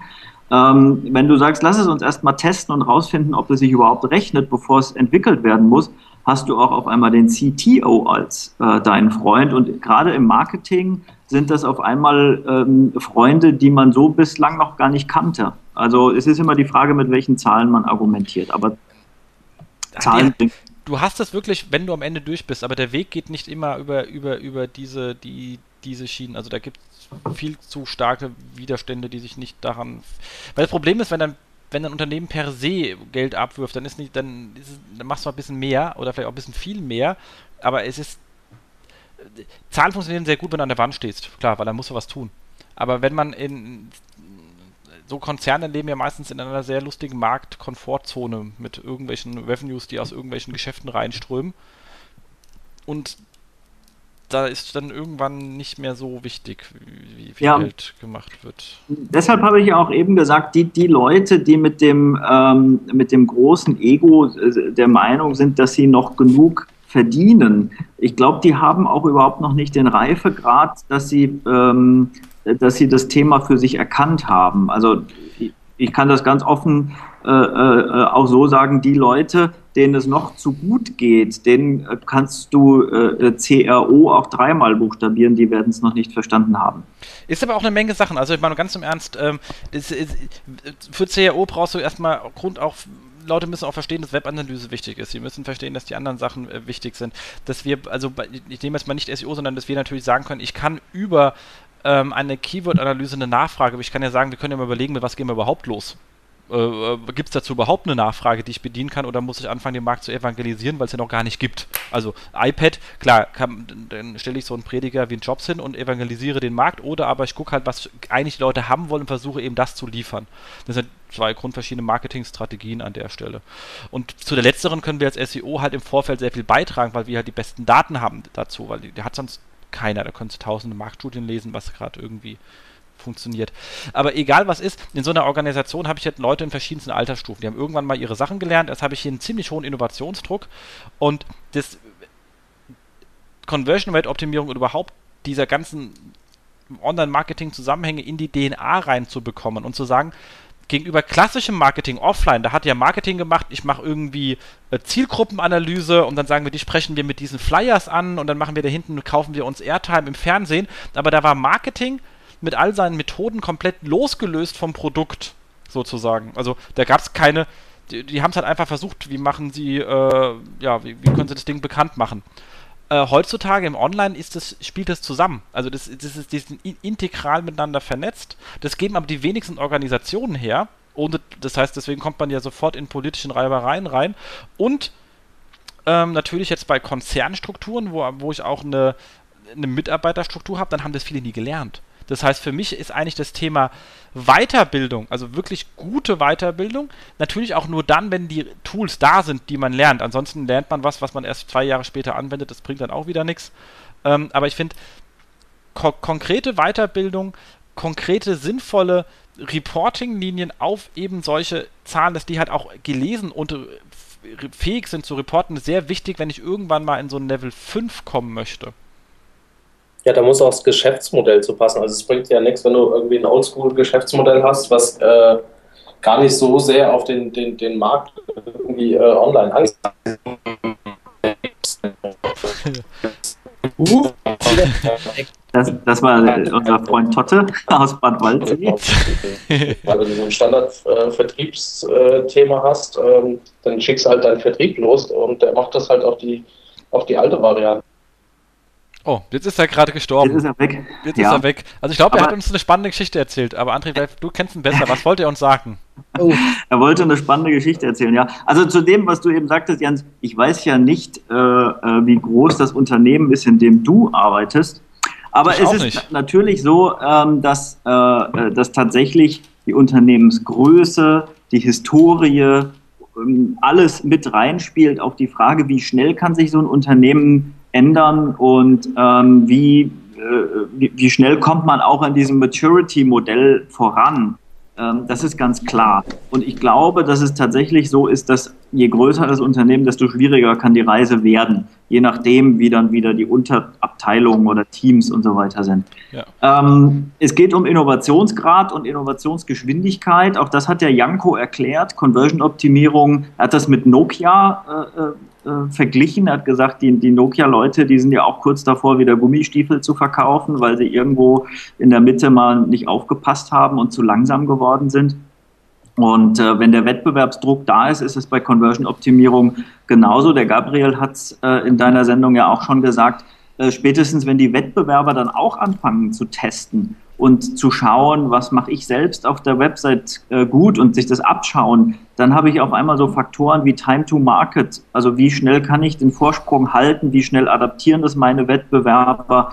Und man kann sich vorstellen, dass es natürlich einen Unterschied macht, äh, ob ich jetzt mit 3% Conversion auf der Straße da bin als Online-Shop oder ähm, ob ich vielleicht ähm, 13 oder gar 23 Prozent habe, weil das ist die Geschwindigkeit, mit der ich meinen Wettbewerbern die Kunden wegnehmen kann. Und deshalb glaube ich, ähm, am Ende muss jedes Unternehmen diese Innovationsgeschwindigkeit hinlegen. Ähm, und es stimmt, du hast recht, Jens, wenn der Laden größer ist, wird die Reise beschwerlicher. Das stimmt, das haben wir Thorsten schon wieder verloren. Ja, also ja. das stimmt, aber okay, also, also ganz kurze Zwischensache, die ich, weil du es gerade gesagt hast, die ich extrem beeindruckend fand, die habe ich auch so noch nicht durchdacht. Also sie war mir sozusagen, man hat so implizites Wissen. Wenn sie einmal einer erzählt, dann wird sie erst bewusst, dass du es eigentlich weißt. Und, die, und, du gehst dann halt auch viel ähm, evangelisierender damit um. Aber war ja dieser Hinweis von wegen, eigentlich darf man sich halt, es gibt ja die Standard, oh, E-Commerce-Seiten haben irgendwie Conversion von 2 oder 3 Prozent, aber das ist ja im Großen und Ganzen ähm, Bullshit ist, wenn man sich Kanälen anschaut wie SEA oder SEO. Weil wenn jemand mit dem mit der Suche nach dem Produkt auf meiner Seite kommt und ich habe nur 3%, dann mache ich halt irgendwas verkehrt, weil er will das Produkt haben und da können die 97% sagen, ich wollte es jetzt doch nicht haben. Also, dass dann eher man schon eine 30 oder 40 oder 50 anstreben sollte, zumindest in den beiden Kanälen, die so, wo die Leute so produktnah einsteigen. Ja, ich, ich glaube auch, dass der Glaube, das sage ich auch mal wieder, der Glaube, dass 3% Conversion seien normal, ist einer der schlimmsten Conversion-Killer überhaupt, wenn wir schon auf der strategischen Seite bleiben. Ähm, ich glaube auch, dass es so eine Art ähm, Entschuldigung ist, wenn ich äh, bei Unternehmen bin und die Frage, ja, was sind so äh, eure Ziele, wie viel mehr Conversion darf es denn sein, so für in den nächsten zwölf Monaten, dann sagen die immer ganz vorsichtig, na ja, so 15, 20 Prozent vielleicht. Ähm, bei mir klingelt es dann immer so hinten links im, im, im Rückenmark, weil ich mir denke, na klar, würden die jetzt sagen, wir wollen unsere Conversion verdreifachen, hieße das ja auch, äh, wäre es ja quasi ein Eingeständnis, selber was falsch gemacht zu haben in den letzten Jahren. Also es ist aber so, Unternehmen sind viel zu vorsichtig, viel zu schüchtern ähm, bei dem Eingeständnis, wie viel überhaupt so an Konversionsrate möglich äh, sei. Deshalb haben wir zum Thema Evangelisierung auch diese Studie gemacht, mal vor, vor zwei Jahren, Konversionsraten deutscher Online-Shops um wirklich mal einfach so, so, so, eine Verteilung, so ein Glockendiagramm ähm, einzubauen und zu zeigen, es gibt, ähm, es gibt eben auch in Deutschland Shops, die haben 15 oder 25 Prozent ähm, Conversion Rate und äh, man, man sollte mal überlegen, äh, was die anders machen, weil es ist tatsächlich so, wer, wer irgendein Keyword eingibt und irgendwas sucht, äh, der will auch was kaufen ähm, oder viele wollen was kaufen und diese Ausreden, äh, die wollten nur gucken oder, oder äh, die kommen später wieder, die mussten nur mal aufs Klo, keine Ahnung. Das ist, das halte ich auch alles für Quatsch. Ein guter Verkäufer schafft es auch jemandem was zu verkaufen, der vielleicht noch gar nicht so eine hohe Kaufabsicht hatte. Und 3% Conversion Rate sind einfach viel zu wenig. Also da bleibe ich dabei. Definitiv. Und es sind die gleichen Leute, die dir dann sagen, äh, ja, wie? Ich soll meine Standard-Produkttexte ändern? Weißt du, wie viel Arbeit das ist? Wo ich immer sage, ver ihr vergesst es und das richtige Wort war gerade Verkäufer. Meine Webseite ist ein fucking Verkäufer. Und so ein Verkäufer, der in einem, in einem Möbelladen kriegt, der verdient richtig viel Schotter, weil er professioniert wird. Und an die wird viel Geld ausgegeben. Und eure und Webseiten wird oft viel Geld für eine Technik bereitgestellt heutzutage. Da hat jeder Verständnis für, obwohl die eigentlich heutzutage günstig sein müsste aber für den Content und für die Seiten und für Bilder und für alles, was eben den Verkauf ausmacht, wird so gut wie gar, wird viel, viel, viel zu wenig Geld ausgegeben. Eigentlich müsste jeder sagen, ich schreibe meine Produkttexte definitiv selbst. Ja. Und sorge darauf, dass ich teste, was funktioniert bei meiner Zielgruppe, wie kann ich die in, in, in den Verkaufsprozess hineinbringen äh, mit meinen Texten. Aber das ist mein Verkäufer. Die sind ja, man sieht ja bei Amazon, ist ja aufge die Seite ist aufgebaut wie ein Dialog. Also ich meine, ich, ich ziehe mal nur Amazon rein, weil ich weiß, es ist eine halbwegs gut funktionierende Seite, aber man sollte natürlich nicht nur Amazon kopieren, sondern gucken, besser zu werden, weil das ist eine allgemeine Seite. Da sollte man als Spezialist immer besser sein. Aber man sieht halt sehr schön solche Dialogsfunktionen. Ich habe oben ganz kurz Beschreibung Produkt und dann, hier kannst du übrigens kaufen. Ähm, wenn ich dann sage, oh, ich bin mir noch nicht nicht ganz sicher, dann kommt längere Beschreibung und dann kannst du wieder, oh guck mal, äh, kannst auch kaufen. Ah, noch nicht überzeugt, du, wir haben noch äh, andere Produkte übrigens. Also ich biete danach eine andere Sache, weil offensichtlich scheint er sich nicht sicher zu sein, wenn man die weitere Seite runterscrollt und dann, ähm, ah, doch keine anderen Produkte. Ach übrigens, wir haben Testimon wir haben äh, Kundenmeinung zu dem Produkt. Äh, immer noch nicht überzeugt, du, wir haben andere Produkte. Also das ist ja wie so ein Verkaufsgespräch läuft das ja ab wenn man ja, diese Seite runterscrollt. Ja, und deshalb ist auch äh, äh, Konsumpsychologie für uns ja so interessant. Man könnte auch sagen, die Amazon-Seite folgt dem mentalen Modell eines typischen Käufers. Und äh, gute Verkäufer wissen, was diese inneren Dialoge sind und in welcher Reihenfolge die auftreten und wann ich welche Antworten äh, ähm, äh, will als, als Käufer. Und ähm, deshalb sage ich ja nochmal, Conversion-Optimierung ist ein Metathema und vor allem Conversion-Optimierung heißt verkaufen und die Prozesse, in denen wir Websites gestalten, die kommen aus der Werbung. Das sage ich jetzt mal ganz böse. Joachim Graf würde jetzt sagen Reklame. Also wir haben überlegt, wie kann man eine Broschüre machen und wie kann man die kreativ machen. Ähm, und irgendwann war das Internet da und dann haben wir gesagt, super, jetzt machen wir diese Broschüre mal äh, ins Internet und äh, wir haben die gleichen Prozesse zur Entwicklung von Websites ähm, äh, die wir auch schon vor 50 Jahren hatten, wenn es darum ging, möglichst kreative Werbung zu machen. Und sie sind in meinen Augen falsch. Sie sind nicht geeignet, äh, um zu verkaufen. Äh, Webplattformen, die Leads generieren oder Sales machen, das sind Verkaufsmaschinen, das sind wertschöpfende Prozesse und die muss ich entsprechend so behandeln. Ähm, und da mache ich jetzt nicht einen Agenturpitch und gucke, wer das kreativste Konzept hat und der Chef darf aus dem Bauch entscheiden, was cool aussieht, ähm, das sind die Leute, die dann bei uns ankommen und sagen, Mist, der Relaunch hat jetzt äh, ordentlich Conversion Rate gekostet und äh, aua, es hat wehgetan, was können wir jetzt tun? Ähm, ich glaube, man kann anfangen, ähm, Web und, und äh, das ganze Thema E-Commerce als Verkaufsthema zu sehen und nicht als Marketingthema. Da bin ich absolut bei dir. Ist ja auch, also Website ist meine Verkaufsecke. Also das ist, es ist ungefähr so, wie als wenn ich ein Schaufenster, als wenn jetzt der Karstadt im Schaufenster nicht seine Produkte reinstellen würde, sondern Werbung für Karstadt machen würde. Ich stehe ja schon davor, ist ein bisschen bekloppt.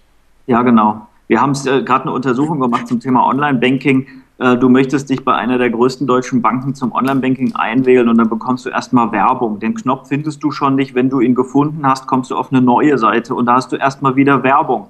Also stell dir vor, eine echte Filiale wäre so aufgebaut, dass wenn du Kundenservice brauchst, dass du, du erstmal an lauter Werbeplakaten vorbeiläufst. Und das ist eben, wo ich sage, das ist die Reklame-Denke, in Kundenservice-Prozessen ähm, und das äh, zusammen mit der Veränderung, die wir da haben und, und der, der, der Kraft, die Nutzer haben und was sie erwarten, geht das einfach nicht mehr länger gut. Das stimmt. Markus, wie es waren, soweit du was sagen kannst, wie war das äh, Conversion Rate Optimierung pro 7 seit 1? Ich meine, habt ihr auch ein paar E-Commerce-Plattformen? Ähm, wir hatten, äh, wir, äh, wir haben ja, wie sage ich das jetzt? ProSieben hat noch, nur ich nicht mehr. Meine Arbeitsgeber hatte wirklich bei E-Commerce-Plattformen. Ähm, äh, ich war aber an der Conversion-Optimierung letztendlich nicht beteiligt. Das Hauptaugenmerk äh, für mich lag eben halt auf Plattformen, die nichts verkauft haben. Ähm, deswegen kann ich dazu eigentlich wenig bis gar nichts sagen. Und äh, ich habe mich ja jetzt auch in der letzten gefühlten Stunde stark zurückgehalten. Äh, das war jetzt für mich alles selbst sehr spannend und äh, ihr habt da auf dem Gebiet einfach viel mehr Ahnung. Deswegen würde ich euch da bei dem Thema Conversion Optimierung gerne das Feld überlassen. Ich kann dir mal was ma äh, sagen, was man machen sollte. Ich bin ja der Meinung, dass man Conversion Optimierung auch weit aus dem E-Commerce rauszieht. Also bevor ich jetzt André dich jetzt frage, bleiben wir einfach mal zum Markus jetzt im Gespräch. Ähm, aber ich denke ja auch, so ein Redakteur sollte wissen, was am Ende von seinem Artikel passieren soll. Also nichts Schlimmeres, als wenn jemand Art Newsartikel schreibt und sagt, wenn der Mensch weg oder er schreibt irgendeinen Hintergrund, ein Dossier, whatever, und lässt seinen Nutzer alleine, dann geht er nämlich weg und dann habe ich den, habe ich keinen PI mehr. Also so eine Seite bei web.de äh, web ähm, und sowas verdient ja auch einfach Geld. Je mehr PIs, desto mehr Geld. Also so funktioniert ja das Geschäft in dem Fall. So, und da einfach nur zu sagen, ich mache unten Related Articles, aber ich gehe nicht sagen, von wegen, wie ist deine Meinung, wie man von Bloggen macht. Schreib mal irgendetwas, äh, kommentiere oder irgendwo versuchen, die Leute in einen Dialog reinzuziehen oder auf andere Inhalte hinzuweisen. Ähm, ist jetzt so nicht wirklich das, was jetzt so ein Redakteur gelernt hat. Und deswegen geh mal als Spaß hin und sag, was erwartest du eigentlich, wenn du den Text geschrieben hast, was die Leute machen, wenn sie den Text gelesen haben danach? Du wirst keine mhm. Antwort kriegen. Das ist saugeil. Die werden einfach, die haben darüber noch nie nachgedacht. Ja klar, weil äh, das einzige Ziel äh, der meisten Online, äh, der meisten Online-Redakteure ist ja wirklich die User auf ihren Artikel zu ziehen. Aber was mit den Usern dann passiert, ist denen letztendlich im ersten Augenblick wurscht. Und diese Denke muss man, glaube ich, erstmal reinbringen in, äh, äh eben in so eine Online-Redaktion. Genau, weil auch da das Thema einfach mehr PIs aus dem Visit rauszuholen, skaliert halt sofort in, in, so in, in der Einnahmesituation. Und das ist eigentlich auch nicht so arg schwer, gerade bei so großen Seiten, wie, wie du dann äh, hast und wie wir haben, weil es ist halt einfach wahnsinnig viel Verkehr. Mhm. Korrekt.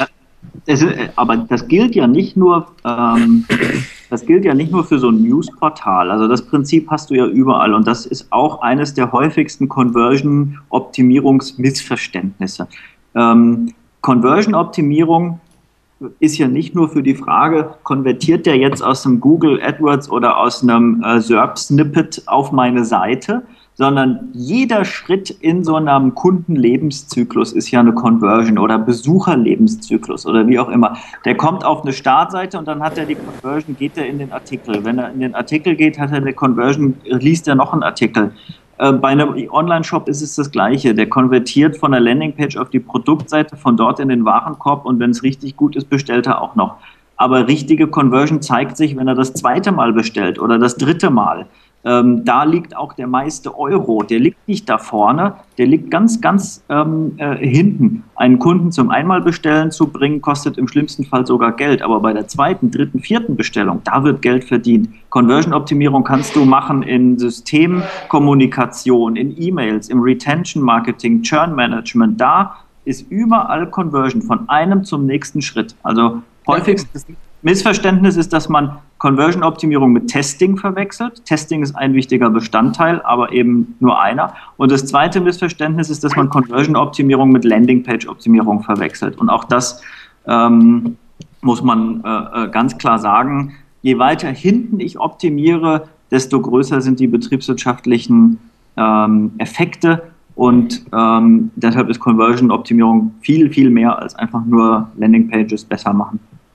Ja klar, man muss halt einfach mal strategisch denken, was möchte ich eigentlich wann. Also das ist ja auch sehr spannend. Ähm, das war übrigens so ein lustiger, das finde ich immer so schön bei solchen Veranstaltungen, auch, äh, auch bei SEO-Veranstaltungen, aber bei euch, wenn dann die Publikumsfragen kommen und man merkt schon, huch, das Publikum hat gar nicht, also in dem Fall die Fragestellerin hatte nicht verstanden, um was es eigentlich ging. Und zwar war das ja bei diesen ähm, in, in Niehaus Wireframes, wo die sagt, hier, ihr müsst halt einfach, sagt dem Designer einfach, was wichtig ist, indem ihr die Bereiche dunkel macht, damit er weiß, da soll er die Aufmerksamkeit hinsteuern. Und die allererste Frage aus dem Publikum war, ja, was mache ich jetzt, wenn ich aber drei Bereiche habe, die wollen alle die Aufmerksamkeit haben? Ha. Was mache ich, wenn alles wichtig ist? Ne? Und dann genau. habe ich äh, ein, eines der schlimmsten Conversion-Probleme und das hat man auch in großen Unternehmen stärker als äh, in, in, in kleineren, weil da jeder Typ irgendwo sagt, was wichtig ist und bitte macht den 10-Euro-Gutschein auf die Startseite und den Newsletter und das Angebot und der Einkauf sagt unbedingt, der Wollpulli muss hier drauf, der verkauft sich wie Hölle. Und dann sieht deine Startseite aus wie Scheiße. Und kein Mensch verkauft ähm, was mehr, weil ähm, die Startseite sollte eigentlich eben wie ein gutes Schaufenster sein oder die Landingpage und die Leute reinziehen. Und das kannst du nur, wenn du dich bewusst entscheidest und dich entscheidest, was kommt weg von dieser Seite und was sind die wichtigen Dinge, die gut aussehen von der Seite. Und da sage ich nochmal, das kannst du mit Tests beweisen. Du wirst mit Diskussion dem Einkäufer mit seinem Wollpulli und dem, ähm, äh, dem Newsletter-Menschen ähm, das nie klar machen können. Der wird immer sagen, aber von der Seite kriegen wir 5000 Newsletter-Abonnenten im Jahr. Erst wenn du es misst im AB-Test und sagst, okay, ich stelle deine 5000 Newsletter-Abonnenten gegen 4 Millionen Euro Umsatz, was ist dir lieber? Dann kannst du was verändern. Und deshalb ist das Testing dann am Ende für den Conversion-Optimierung äh, Optimierungsprozess eines der wichtigsten Tools, um das wirklich dann zu, zu quantifizieren. Ähm, nur Leute, die nicht messen können und die nicht testen können, die werden sich nie entscheiden können, die werden immer nur rumdiskutieren. Dann musst du allerdings auch deine internen Monetarisierungsthemen anpassen. Also wenn der Newsletter-Mensch, also eine so Sache, einfach nur Ziele auf seinem Newsletter hat, dann ist ihm scheißegal, ob jemand anders 4 Millionen macht. Weil ja, er kriegt sein Gehalt darum, ob er die 5000 Newsletter reinholt oder nicht. Also, das ist halt das Problem. Und dann sind wir auch noch konsensgetrieben. Deswegen eine Fokussierung, eine klare Aussage, was wichtig ist, ist ein Konzernumfeld sehr, sehr, sehr schwer zu kriegen weil erstens, wir wollen alle Konsens haben. Es gibt dann immer so ähm, äh, Unternehmensleitlinien, wir haben uns alle lieb und wir kuschen uns alle und wenn wir Ärger haben, dann bitte nur mit Wat Wattebäuschen schmeißen, damit wir uns alle ja lieb haben. Das ist immer viel wichtiger als alles. Das ist schon mal grundsätzlich nicht dazu geeignet, um eine Priorisierung hinzukriegen. Ähm, weil dann macht man lieber alles wichtig, dann ist keiner wehgetan. Und natürlich, dass die, die Zielsetzungen meistens für ein Jahr gemacht werden und dann hast du deine Ziele für ein Jahr, ich bin ja auch in so einem Prozess drin und die, die ist nicht vorgesehen, dass du dann, wenn, wenn du, selbst wenn du weißt, dass das für das Gesamtunternehmen besser ist, das nutzt dir nichts. Ja, aber zum Glück ist ja nicht jeder in solchen Konzernstrukturen. Ja, ich meine auch, nee, ich meine, auch sowas ist ja erkannt, aber nur deswegen es dauern solche Innovationsprozesse in einem Unternehmen länger, weil da muss sich natürlich dann auch solche Bezahlprozesse anpassen. Und bei uns wird jetzt auch versucht, natürlich mit, mit, mit das sowas in den Griff zu bekommen, weil die Probleme sind natürlich da. Nur das ist auch eine Sache, die so 2005, 2006 dann auch etwas stärker war. Aber die sind natürlich da. Solche Sachen gehören dann mit. Also deswegen ist so, äh, um zu, auf dieses Material-Modell nochmal anzusteigen, diese Stufe 5 in einem halbwegs großen Unternehmen bedeutet eine ganze Menge. Ja, also da muss eben Bezahlsysteme und flexibel gestaltet werden, damit sich die, die Organisation flexibel verhalten kann. Aber denk das jetzt mal, überleg mal, ähm, äh, du kennst vielleicht das Poster, die 100 größten äh, äh, Online-Shops. Ja? Du weißt, wo, wo, wo dein magentafarbener Arbeitgeber steht und du weißt, wo ähm, mit welcher Umsatz- und Unternehmensgröße die Unternehmen auf den Plätzen 20 bis 100 stehen. Und das sind Mittelständler. Die E-Commercer, die Online-Shop-Betreiber, ähm, die, die 50 Millionen machen, die haben im, am letzten äh, Deckungsbeitrag am Ende vielleicht ein, zwei, drei Prozent davon übrig. Das sind äh, Unternehmen, ähm, die da, glaube ich, tatsächlich noch was bewegen können. Und die Leute, die dort anfangen mit Testen, die können natürlich viel, viel schneller auf so ein Level 5 ähm, äh, als jetzt äh, jemand tatsächlich in einem, in einem großen Konzern, äh, wo es noch ganz andere Widerstände gibt. Ich bin aber trotzdem der Meinung, dass ähm, der Proof of Concept, das Testen, das Vereinen dieser Testergebnisse mit Unternehmenszielen, mit Deckungsbeiträgen einer der effizientesten äh, Wege ist, um Dinge zu verändern. Also Klar. im Worst Case hast du wirklich den politischen Druck, der es verhindert. Aber wenn du es nicht mit solchen Zahlen beweisen kannst, womit dann? Also deshalb glaube ich, dass tatsächlich auf den Conversion-Optimierern dieser Welt, ähm, die jetzt noch sehr, sehr spannende erste Tests vielleicht mal machen oder schon erste Sachen ausprobiert haben. Die haben noch eine sehr, sehr spannende Reise vor sich und können eine sehr tragende Rolle in, in, in ihrem Unternehmen oder in dem Online-Marketing-Team ihres Unternehmens spielen, wenn ja. sie auch nur auf Stufe 2 oder 3 kommen. Es muss ja nicht gleich da der Master-Level sein. Das stimmt. Ähm, da hast du absolut recht, wobei man natürlich wirklich sagen muss, wir sind, wir kommen ja aus dem Infrastrukturbereich und das sieht bei allen eh nicht so aus. Also ich meine, geht es in Siemens nicht besser. Großkonzerne haben große Strukturen. Wenn man die drehen möchte, variabel, da muss man halt auch Methoden ausfinden. Also, und es wird gemacht. Also es ist nicht so, dass bei uns das nicht gemacht wird. Das wird mit viel Druck dran gearbeitet. Aber es sind halt sehr, sehr große Räder am Drehen. Und das betrifft viele, die da draußen rum sind. Wie gesagt, eine Siemens, eine RWE und was da noch die ganzen Bankwesen, was du vorhin erzählt hast, die sind ja alle relativ weit äh, am Anfang. Nicht weil sie so schwer sind in der Erkenntnis, sondern weil diese Räder so schwer sind in Bewegung zu setzen, weil man so viel mitnehmen muss, also diese ganzen Prozesse eben. Aber wenn das Ding mal rollt, dann, dann, dann hat es halt auch einen riesen, äh, ja, dann ist es, dann rollt es halt auch. Ja, richtig. Und ich glaube, in der Praxis werden sich die meisten Conversion-Optimierer äh, oder Leute im Online-Marketing, die das für sich entdeckt haben, das Thema, äh, eher mit der Frage beschäftigen, äh, was ist jetzt das nächste, was ich teste und wie komme ich zu guten Testhypothesen. Ja. Ähm, aber ich denke, dieses Modell von dem Janko äh, Kleinstra, das gibt eben eine gute Orientierung, wo uns das alles genau. hinführen kann und das ist spannend. Ja, eben, dass man Sachen nicht mehr ohne Sinn macht. Also eine der lustigsten Sachen, die wir ja immer sehen, ohne Sinn, finde ich ja immer, ist ja diese ein, überall Hinkleberei von, ähm, ich mache mal hier mal so einen Social-Button drauf, Facebook, Google Plus, bla bla bla. Sagt man, was ist, der, was ist der Beitrag dazu und muss der eigentlich auf einer Produktdetailseite sein? Ja, und wollen also, will ich jemanden von dort wegschicken? Ja, die, ich finde das immer toll, wenn Leute auf Produktseiten äh, so Twitter und Facebook und, und jetzt auch Google Plus Button integrieren das heißt, die wollen an der Stelle, dass ich eher das auf, äh, auf Twitter jetzt sage, dass ich diese Packung Katzenstreu gut finde, als dass ich die jetzt kaufe. Also was glauben die, an welcher Stelle meines Kaufprozesses ich irgendwann sagen werde, dass das ganz gut ist? Und das zeigt eben, du hast eben Amazon gebracht als ein Beispiel, die dem mentalen Modell der Kunden sehr gut folgen. Ähm, ich glaube, wenn man so Beispiele sieht, merkt man, dass es ganz viele Menschen gibt, die noch nicht verstanden haben, dass es Kunden gibt und dass die überhaupt so ein mentales Modell haben und sich die Frage stellen, was geht denn wann durch den Kopf und was ist wann überhaupt relevant. Also da sind wir wieder bei der Relevanz, äh, die uns ja alle vereint. Genau. Ähm, ja, dann würde ich sagen, gehen wir dadurch gehen wir mal durch aus der Präsentation raus, weil ihr habt noch diesen riesen 23 Conversion-Fragen-Post und das ist bei 1,33. Ich glaube, die zwei Stunden kriegen wir heute hin. Ähm, 23 Fragen. Die können wir ja mal durchgehen. Oh, jetzt, äh, ja, ich weiß die Fragen gar nicht auswendig, aber ähm, ich, ich kann es als, als Tipp äh, geben. Jeder, der wissen will, wie fit er wirklich ist in, in dem Thema, äh, der sollte mal ähm, 23 Fragen, die keiner beantworten kann, googeln. Äh, hoffentlich habe ich mein SEO gut gemacht oder der Totte und äh, man landet bei Konversionskraft. Ich will darauf hinaus, ähm, dass Conversion-Optimierung Spaß macht. Wenn ich irgendwo sehe, es sind 15% Uplift und ich kann auch sagen, dass das ein paar Euro äh, sind im Jahr. Ähm, diese 23 Fragen stellen das ganze Thema Conversion-Optimierung eben auf die strategische Ebene. Ähm, du hast eben Banken angesprochen. Wir haben viele Kunden aus dem Bereich Versicherungen, ähm, deren PPC-Kosten einfach äh, hochgehen und wo die Conversion Rate definiert, was ein Lead oder äh, eine Anfrage eben kosten darf. Und ähm, wenn ich eben bei meinem Cost per Lead schon bei 60 Euro bin und irgendein Controller sagt mir, es darf aber nur 80 Euro kosten oder vielleicht auch nur 60 und ähm, die, die PPC-Gebote steigen weiter, dann erkenne ich eben irgendwann, dass die Conversion Rate der einzige Hebel ist, den ich habe, weil doppelte Conversion Rate heißt halber äh, Cost per Order äh, oder Cost per Lead.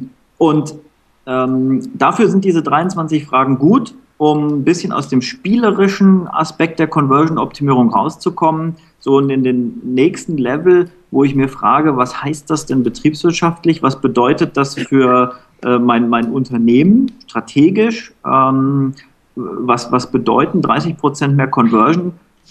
Sicher auch ein bisschen angstmachend, wenn ich mich frage, was heißt es denn, wenn mein Wettbewerber heute schon doppelt so viele Kunden doppelt so schnell gewinnt äh, im Vergleich zu mir.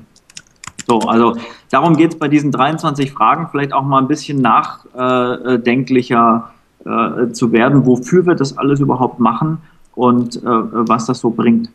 Ja, ganz klar. Ich meine, vor allem, wenn man Wachstumsstrategien hat, ähm, ist es natürlich schon so, wenn bei einer besseren Conversion Rate kann ich mir halt auch einfach mehr Traffic leisten. Weil genau. ich kann ja teurer einkaufen, wenn ich Bock habe und immer noch einen positiven ja. Romi haben. Ja, und wenn meine Conversion Rate zu gering ist, werden mich meine Wettbewerber äh, äh, gerade im, im SEA-Bereich rausschmeißen können. Also die werden mich irgendwann nach unten drücken, weil ich nicht mitgehen kann. Wenn ich nicht mit, ich kann nicht mitgehen, weil ich ein Limit habe bei meinem Cost per Lead oder Cost per Order. Ähm, ich kenne Kunden, die ihre Kampagnen abstellen müssen, die sich nicht mehr rechnen und die von anderen Wettbewerbern schon dominiert werden, die einfach mehr Conversion haben und sich mehr leisten können. Und deshalb glaube ich, wenn das Web zum Verdrängungswettbewerb wird oder zum Verdrängungsmarkt, dann äh, ist eine hohe Conversion Rate einfach ein, ein, strategischer Wettbewerbsvorteil. Und dann sind Conversion-Optimierer eben das, was ich eben schon als Conversion Heroes bezeichnet hatte. Sie sind Helden im Unternehmen, die einen Deckungsbeitrag realisieren.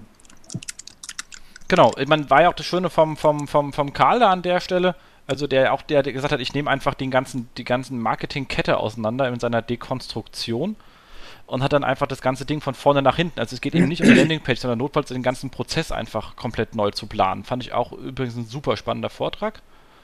Ähm, hat er jetzt gesagt, er wird den nochmal halten mit neuen Slides. Ähm, vielleicht auch ohne Warnung, äh, dass das Betriebssystem nicht so ganz äh, aktiviert war. Ähm, wird bestimmt cool. Also ich freue mich darauf, werde mir das bestimmt auch sogar ein zweites Mal anhören, weil er einfach äh, Hölle gut war. Und wer übrigens mal lange hören möchte, er macht auch äh, im Rahmen von der SEO Academy einen Kurs, den würde ich sogar besuchen, wenn ich nicht gleichzeitig einen Kurs machen würde. Also ich würde mir das anhören, saukoole Geschichte. Ähm, und hier ist es so, auch zum Beispiel jetzt letztens gesehen bei, bei Amazon, die einfach gesagt haben, das sehe ich ja als SEO, ich habe ja lange immer bei, mit Videolot geredet von, guck mal hier, äh, Markus, du wirst es sehen, auch bei, bei Maxstorm, die, die sicherlich gesehen haben, die, die Filme, die dann die, die, die wir bekommen, sind ein halbes Jahr alt, da ist kein Suchvolumen mehr da. Weil die Suchvolumen ist dann, wenn das Dinger ins Kino kommen. Also das heißt, ich kann die genau dann versuchen, jemanden zu verkaufen, weil dann ist das Suchvolumen da. Ansonsten da doppeln Leute in ihre Bibliotheken und sagen, ach guck mal, der ist jetzt neu da. Aber kaum einer interessiert sich, wann sowas auf DVD oder im, im, im, im Video-on-Demand-Vertrieb rauskommt, weil dann sind halt schon aufgrund der massiven ähm, Werbeausgaben der großen Studios die anderen Filme im Gespräch. Klar. So, das, das Thema hat ja auch der Brian Eisenberg super gebracht, weil er gesagt hat, ähm, Conversion-Optimierung gleich Innovationsprozesse und hat viel mit Agilität zu tun. Amazon hat es geschafft, zwei Stunden nach Michael Jacksons Tod einen passenden MP3-Store online zu stellen. Und das ist, ähm, da, hat jemand, da hat jemand verstanden, was der Markt will, was Relevanz ist und wie kurz die Zyklen sind, in denen man äh, denken muss, um hier am Markt wirklich äh, erfolgreich zu sein. Das, denke ich, übersteigt noch die, äh, den, den Lebenszyklus von äh, Max Dome-Filmen. Ja, aber an der Stelle, ich meine, Amazon sagt einfach, ich mache den Film, dem Moment, wo er im Kino kommt, kann man bei dem auch bei mir vorbestellen. That's it. Das heißt, die haben ja schon, wenn ich ein halbes Jahr später oder drei äh, oder einen Monat bevor der dann auf DVD rauskommt, mit Marketing für den Film loslaufe, irgendwie SEA, whatever, dann haben die Leute das Ganze schon bei Amazon gekauft. Ich komme ja zu spät. Also ich, die Sachen sind, also der, der Markt ist weg. Ja, aber auch hier ist äh, Geschwindigkeit der, ähm, der genau. Überlebensfaktor, ne? So, und da ist einfach Conversion. Ich muss das Ding dann verkaufen, wenn die Leute nach, nachfragen, weil dann ist halt viel einfacher, dann ist die Nachfrage da und nicht äh, später. Also, auch das gehört natürlich zu diesem ähm, ganzen ähm, Conversion meiner Meinung nach genau dazu. Also, wie du eben sagst, es geht nicht darum, nur die Landingpage zu optimieren, sondern wirklich zu denken, wann kann ich was am besten, wann ist der relevante Zeitpunkt, um halt so einen Verkauf auch abzu durchzuführen. Ja, also am, am, Ende werden wir sehen, dass sich Conversion-Optimierung eben äh, durch, den, den, den, durch den gesamten Unternehmens- und, und Kundenlebenszyklus äh, äh durchzieht, wenn es gut läuft und dass jeder an diese Stelle kommen wird, wo das relevant wird. Cool. So, aber ich würde sagen, sind wir da auch wirklich relativ durch. Ich glaube, ich glaub, das war jetzt ein ziemlich langer Ausflug, Markus, oder? Ich meine, du kommst ja jetzt kaum hier viel äh, von dem Angst, dass du uns einschläfst. Nee, ich bin wach, äh, weil das Thema ist wirklich spannend. Ähm, aber ich konnte äh, in der Tat leider sehr, sehr wenig beitragen. Hauptsache, du bist wach geblieben. Aber ich kann auch nur empfehlen, André, tut mir leid, dass du es jetzt ähm, hören musst. Ich mag das ja immer nicht, wenn jemand so über mich redet, wenn ich zuhören muss. Aber André sich einfach anzuhören, wenn er irgendwo spricht, ist ein super guter Redner. Äh, Übrigens, André, du kannst ja, wenn du jetzt rot wirst, dann sieht man dich hinter deinem Hintergrund nicht mehr. Genau, danke, ja. also ich glaube, das hat André auch heute in dieser tollen Sendung unter Beweis gestellt. Es hat wirklich Spaß gemacht. Äh, jetzt euch beiden halt auch in der ganzen letzten Stunde zuzuhören. Super Geschichte. Sau cool. Genau, also ja. wir von uns auch vielen Dank für diese wirklich lange Zeit und ich denke, ähm, wir werden es bestimmt nicht zum letzten Mal gehört haben. Ja, gerne. Also es hat auch mir sehr viel Spaß gemacht. Äh, ich hoffe, es war nicht zu strategisch, ähm, sondern äh, äh, jeder konnte da auch ein bisschen was mit rausnehmen.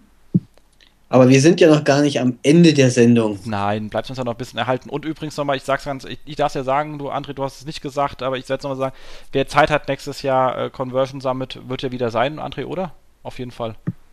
Ja, nächstes Jahr ist wieder Conversion Summit und ähm, ich, ich habe ganz viele Leute, die sagen, macht das doch größer, macht mehr Tickets. Äh, ähm, wir finden die Location, die Unionhalle, unheimlich toll in Frankfurt. Die hat nur 250 Plätze. Alle haben Angst, dass sie kein Ticket kriegen. Äh, braucht ihr nicht. Es gibt eine Facebook-Seite, facebook.com slash Conversion Summit. Und äh, wer sich da drauf äh, schreibt, der wird das auf jeden Fall nicht verpassen, äh, sozusagen den, den nächsten Run äh, auf die Tickets. Und das kann ich nur jedem empfehlen. Ich habe da unheimlich viele Anfragen gekriegt also einfach da anmelden, wir schreiben rechtzeitig, wenn es losgeht. Braucht keine Angst haben. Okay, ich glaube, die Facebook-Fanseite können wir ruhig ähm, auch in die Shownotes reinknallen, oder Jens? Auf jeden Fall, kommt rein. Ähm, ja, dann würde ich sagen, Thorsten, du bist wieder da und wir sind fertig mit dem Punkt 5 in eurem Fokusthema. Das hast du jetzt komplett verpasst. Na super. Ja, aber immerhin ja. schön, dass du wieder da bist und deine Leitungsprobleme gelöst hast. wenigstens, wenigstens das haben wir hingekriegt in der Zeit. Bist auch umgezogen. Ähm, nee, ich habe eine andere Leitung jetzt. Cool. Äh, immerhin. So, also gucken, was haben wir. Gucken, wie lange die hält. Genau. Was haben wir da noch Schönes? Wir haben äh, vier Wochen Ausblick. Was kommt? Ähm, es gibt die, die SEO-Ritter vom ähm, Marcel. Bist du da, Markus? Ja, auf jeden Fall. Ritter äh, oder Edelmann? Ritter. Ah, sehr mutig, sehr mutig. Genau, äh, und zwar ist das in München äh, vom Marcel AK SEO Deluxe. Ähm, es ist am 21. 10. Genau. Und ähm, das ist einfach so ein, so ein Essen, äh, auch so im, äh, ja, im Ritter-Style, äh, irgendwie mittelalterlich. Ähm, ich glaube, das wird super lustig. Es sind auch schon viele Leute dabei, äh, die ich kenne und die ich mag. Ich freue mich da total drauf. Es gibt noch Tickets für alle die, die noch nicht äh, eingeschrieben sind, sozusagen. Kommt vorbei. Wird super gut. glaube ich. Wäre auch gerne da, aber ich schaff's nicht schon wieder. Äh, ich werde wohl äh, November nochmal in München aufschlagen, aber jetzt äh, wirklich wilde Termine im, im, ähm, äh, im Oktober, sonst wäre ich echt gerne angereist, aber mit ähm, ähm, OM Capital und äh, SEO Day und so, dann wird es echt etwas eng, muss ja ab und zu mal bei der Familie sein. Ähm, was aber noch kommt, ist natürlich der OM Club. Klar, ich meine, da sehen wir uns sowieso äh, nahezu ähm, alle und äh, da saufen wir mal den ganzen Display-Verkäufern das Bier weg. Das wird bestimmt sehr lustig. Ähm, und 21.09. Ja, halt, klassisch Köln. Genau, und ich glaube, um den OM-Club äh, rum findet auch noch diese DMX-Co statt. Genau. Also wenn man äh, da doch äh, früh aus dem Bett fällt, kann man da mal hingehen, glaube ich. Genau. Da genau. ist doch einiges los jetzt in den nächsten vier Wochen, oder? Auf jeden Fall. Und ähm, genau, dann würde ich sagen, haben wir den, den Ausblick ja auch abgehakt. Ähm, SEO-Shops haben jetzt gar keine großartigen gefunden, aber Google sucht da wieder ähm, äh, Leute für, für ihr Quality-Team. Einfach reinhängen, vielleicht sagt einer Lust, so, ich habe keinen Bock mehr hier rumzuspammen, ich möchte mal für Ordnung sorgen im Index. Äh, dann mal die Jungs anschreiben und äh, sich äh, auf den äh, langen Google-Bewerbungspfad begeben und dann kriegt man am Ende auch eine Lavalampe geschenkt. Macht bestimmt Sinn. An der Stelle also, äh, wer Interesse hat, kommt in die Show Notes, kann man sich ja mal anschauen. Wird man bestimmt nicht dumm bei der ganzen Geschichte. ja, finde ich eine coole Sache, oder? Auf jeden Fall. Cool. Ähm, Verlosung. Wir haben ein paar Sachen zu verlosen. Und zwar, ähm, zwei Sachen hast du organisiert, Markus. Einfach vorstellen, würde ich sagen, bevor ich jetzt hier anfange loszureden. Genau, also die erste Sache äh, ist von einem anonymen Hörer. Die, äh, den Namen sollen wir extra nicht nennen. Ähm, der sponsert 25 Euro iTunes-Gutschein im Namen von Online Radar. Das ist äh, der andere SEO-Podcast drüben von den Jungs äh, rund um den Kai Priestersbach. Äh, an der Stelle schönen Gruß. Auf jeden Fall, äh, die Jungs sponsern einen iTunes-Gutschein. Ist eine coole Geschichte, muss ich sagen. Dass wir auch mal von einem Hörer äh, praktisch das Lob und die Anerkennung kriegen, dass sie sagen, okay, ich gebe euch was zum Verlosen. Vielen Dank dafür. Und was, wie verlosen wir das Ganze jetzt? War mal einfach, wir machen einfach. Ähm, ja, wir machen Twitter wieder ja, und zwar machen wir was Schönes. Und zwar soll man, wir, wir machen was Schönes rein. Es wird wahrscheinlich so laufen von wir, ähm, Zero House grüßt das Online-Radar und äh, sowas in der Art werden wir wahrscheinlich twittern lassen wollen und darunter wird es wieder verlost. Äh, Enddatum steht dann alles in den Shownotes drin. Genau. Dann hast Aber du noch was? Wir haben sogar noch mehr zu verlosen. Ähm, und zwar der Alexander Grab von webschorle.de. Noch ein Podcast. Der stellt ein Ticket für den berühmt-berüchtigten OM-Club zur Verfügung. Die heiß begehrten Tickets, die glaube ich schon lange ausverkauft sind, äh, alle weg sind. Wir verlosen eins. Vielen Dank, Alexander. Genau, und dazu sagt man, ich möchte mit dem SEO-Haus und der Webschorle ein ON-Club-Ticket gewinnen und dann natürlich wieder äh, die URL zur Sendung. Kommt in die Show Notes, klassisch. Aber wir haben auch noch von André etwas. André, du hast ein Buch geschrieben. Oh, jetzt, äh, ja, jetzt hast du mich doch verpetzt, ne? Ähm, ja, ich dachte, wenn ich so viel über die strategischen Sachen hier schon erzähle, dann mache ich mal ein Buch, in dem die ganzen Praxistipps stehen. Ähm, weil das ist ja die häufigste Frage von Leuten, die, die an, an einen Conversion-Optimierer, die sagen immer, was muss ich jetzt mal verändern, um äh, reich zu werden? Und das habe ich alles mal in ein Buch äh, gepackt, das erscheint Mitte Oktober und es hat einen ganz treffenden Titel. Ratet mal, wie das heißt. Führ mich zum Schotter. Ja, so ähnlich. Markus? Eine Idee? Ähm, irgendwie sowas, äh, von wegen im Internet regnet es Geld oder sowas. Ja, ihr seid viel zu kreativ. Ich habe das Buch, äh, äh, ihr SEOs, ich hatte euch jetzt mehr zugetraut. Ich habe das Buch Conversion Optimierung genannt. Weil wonach suchen die Leute, oder? Conversion Optimierung. Ähm, also das Buch hat den ganz einfallsreichen Titel Ja, danke. Das hat den einfallsreichen Titel Conversion Optimierung und da äh, habe ich hunderte Praxistipps reingepackt, was man so ähm, alles machen kann. Das erscheint im Oktober und ähm, ich würde sagen, wer sich irgendwo äh, äh, auf einer äh, Facebook-Konversionskraft-Seite ähm, in den Kommentaren verewigt, der gewinnt so ein Buch. Genau, wir, der, der Link zur Fanpage kommt in die Show Notes. Wir schreiben auch genau, was ihr reinschreibt. Also von wegen hier, ich will Conversion-Optimierung. Äh, ich will mit dem Buch Conversion-Optimierung zum Schotter geführt werden oder irgendwas Sehr Lustiges. gut. Ich sehe schon, ja. Genau. Soll ja auch ein bisschen lustig sein, das Ganze. Genau. Ich denke, das ist eine coole Sache. Also da erstmal nochmal Danke von uns. Gerne. Auf jeden Fall. Da haben wir drei super Preise. Genau. Und das nächste Mal schreibst du Thorsten noch ein Buch, dann nochmal vier Preise. Thorsten. ja, mal gucken, ob ich bis dahin irgendwie äh, wieder eine halbwegs anständige Internetleitung habe. Ja, das schick, schicken wir das nächste Mal. Also äh, denk dran, immer ähm, T-Mobile UMTS funktioniert. Nicht immer diese Billig-Provider nehmen, das nutzt nichts. Ähm, ja, damit würde ich sagen, ähm, sind wir doch im Großen und Ganzen durch. Wir freuen uns wie immer auf viele Kommentare von euch. Ähm, denkt an die iTunes-Bewertung, war ja gerade eine super Aktion vom ähm, Seonaut. Sind jetzt 52 Bewertungen, sind gerade im SEO-Podcast-Bereich, glaube ich, fast mit Bewertung schon führend. Und äh, vielleicht kriegen wir aber noch die 60 hin, würde uns riesig freuen. Gebt da Gas.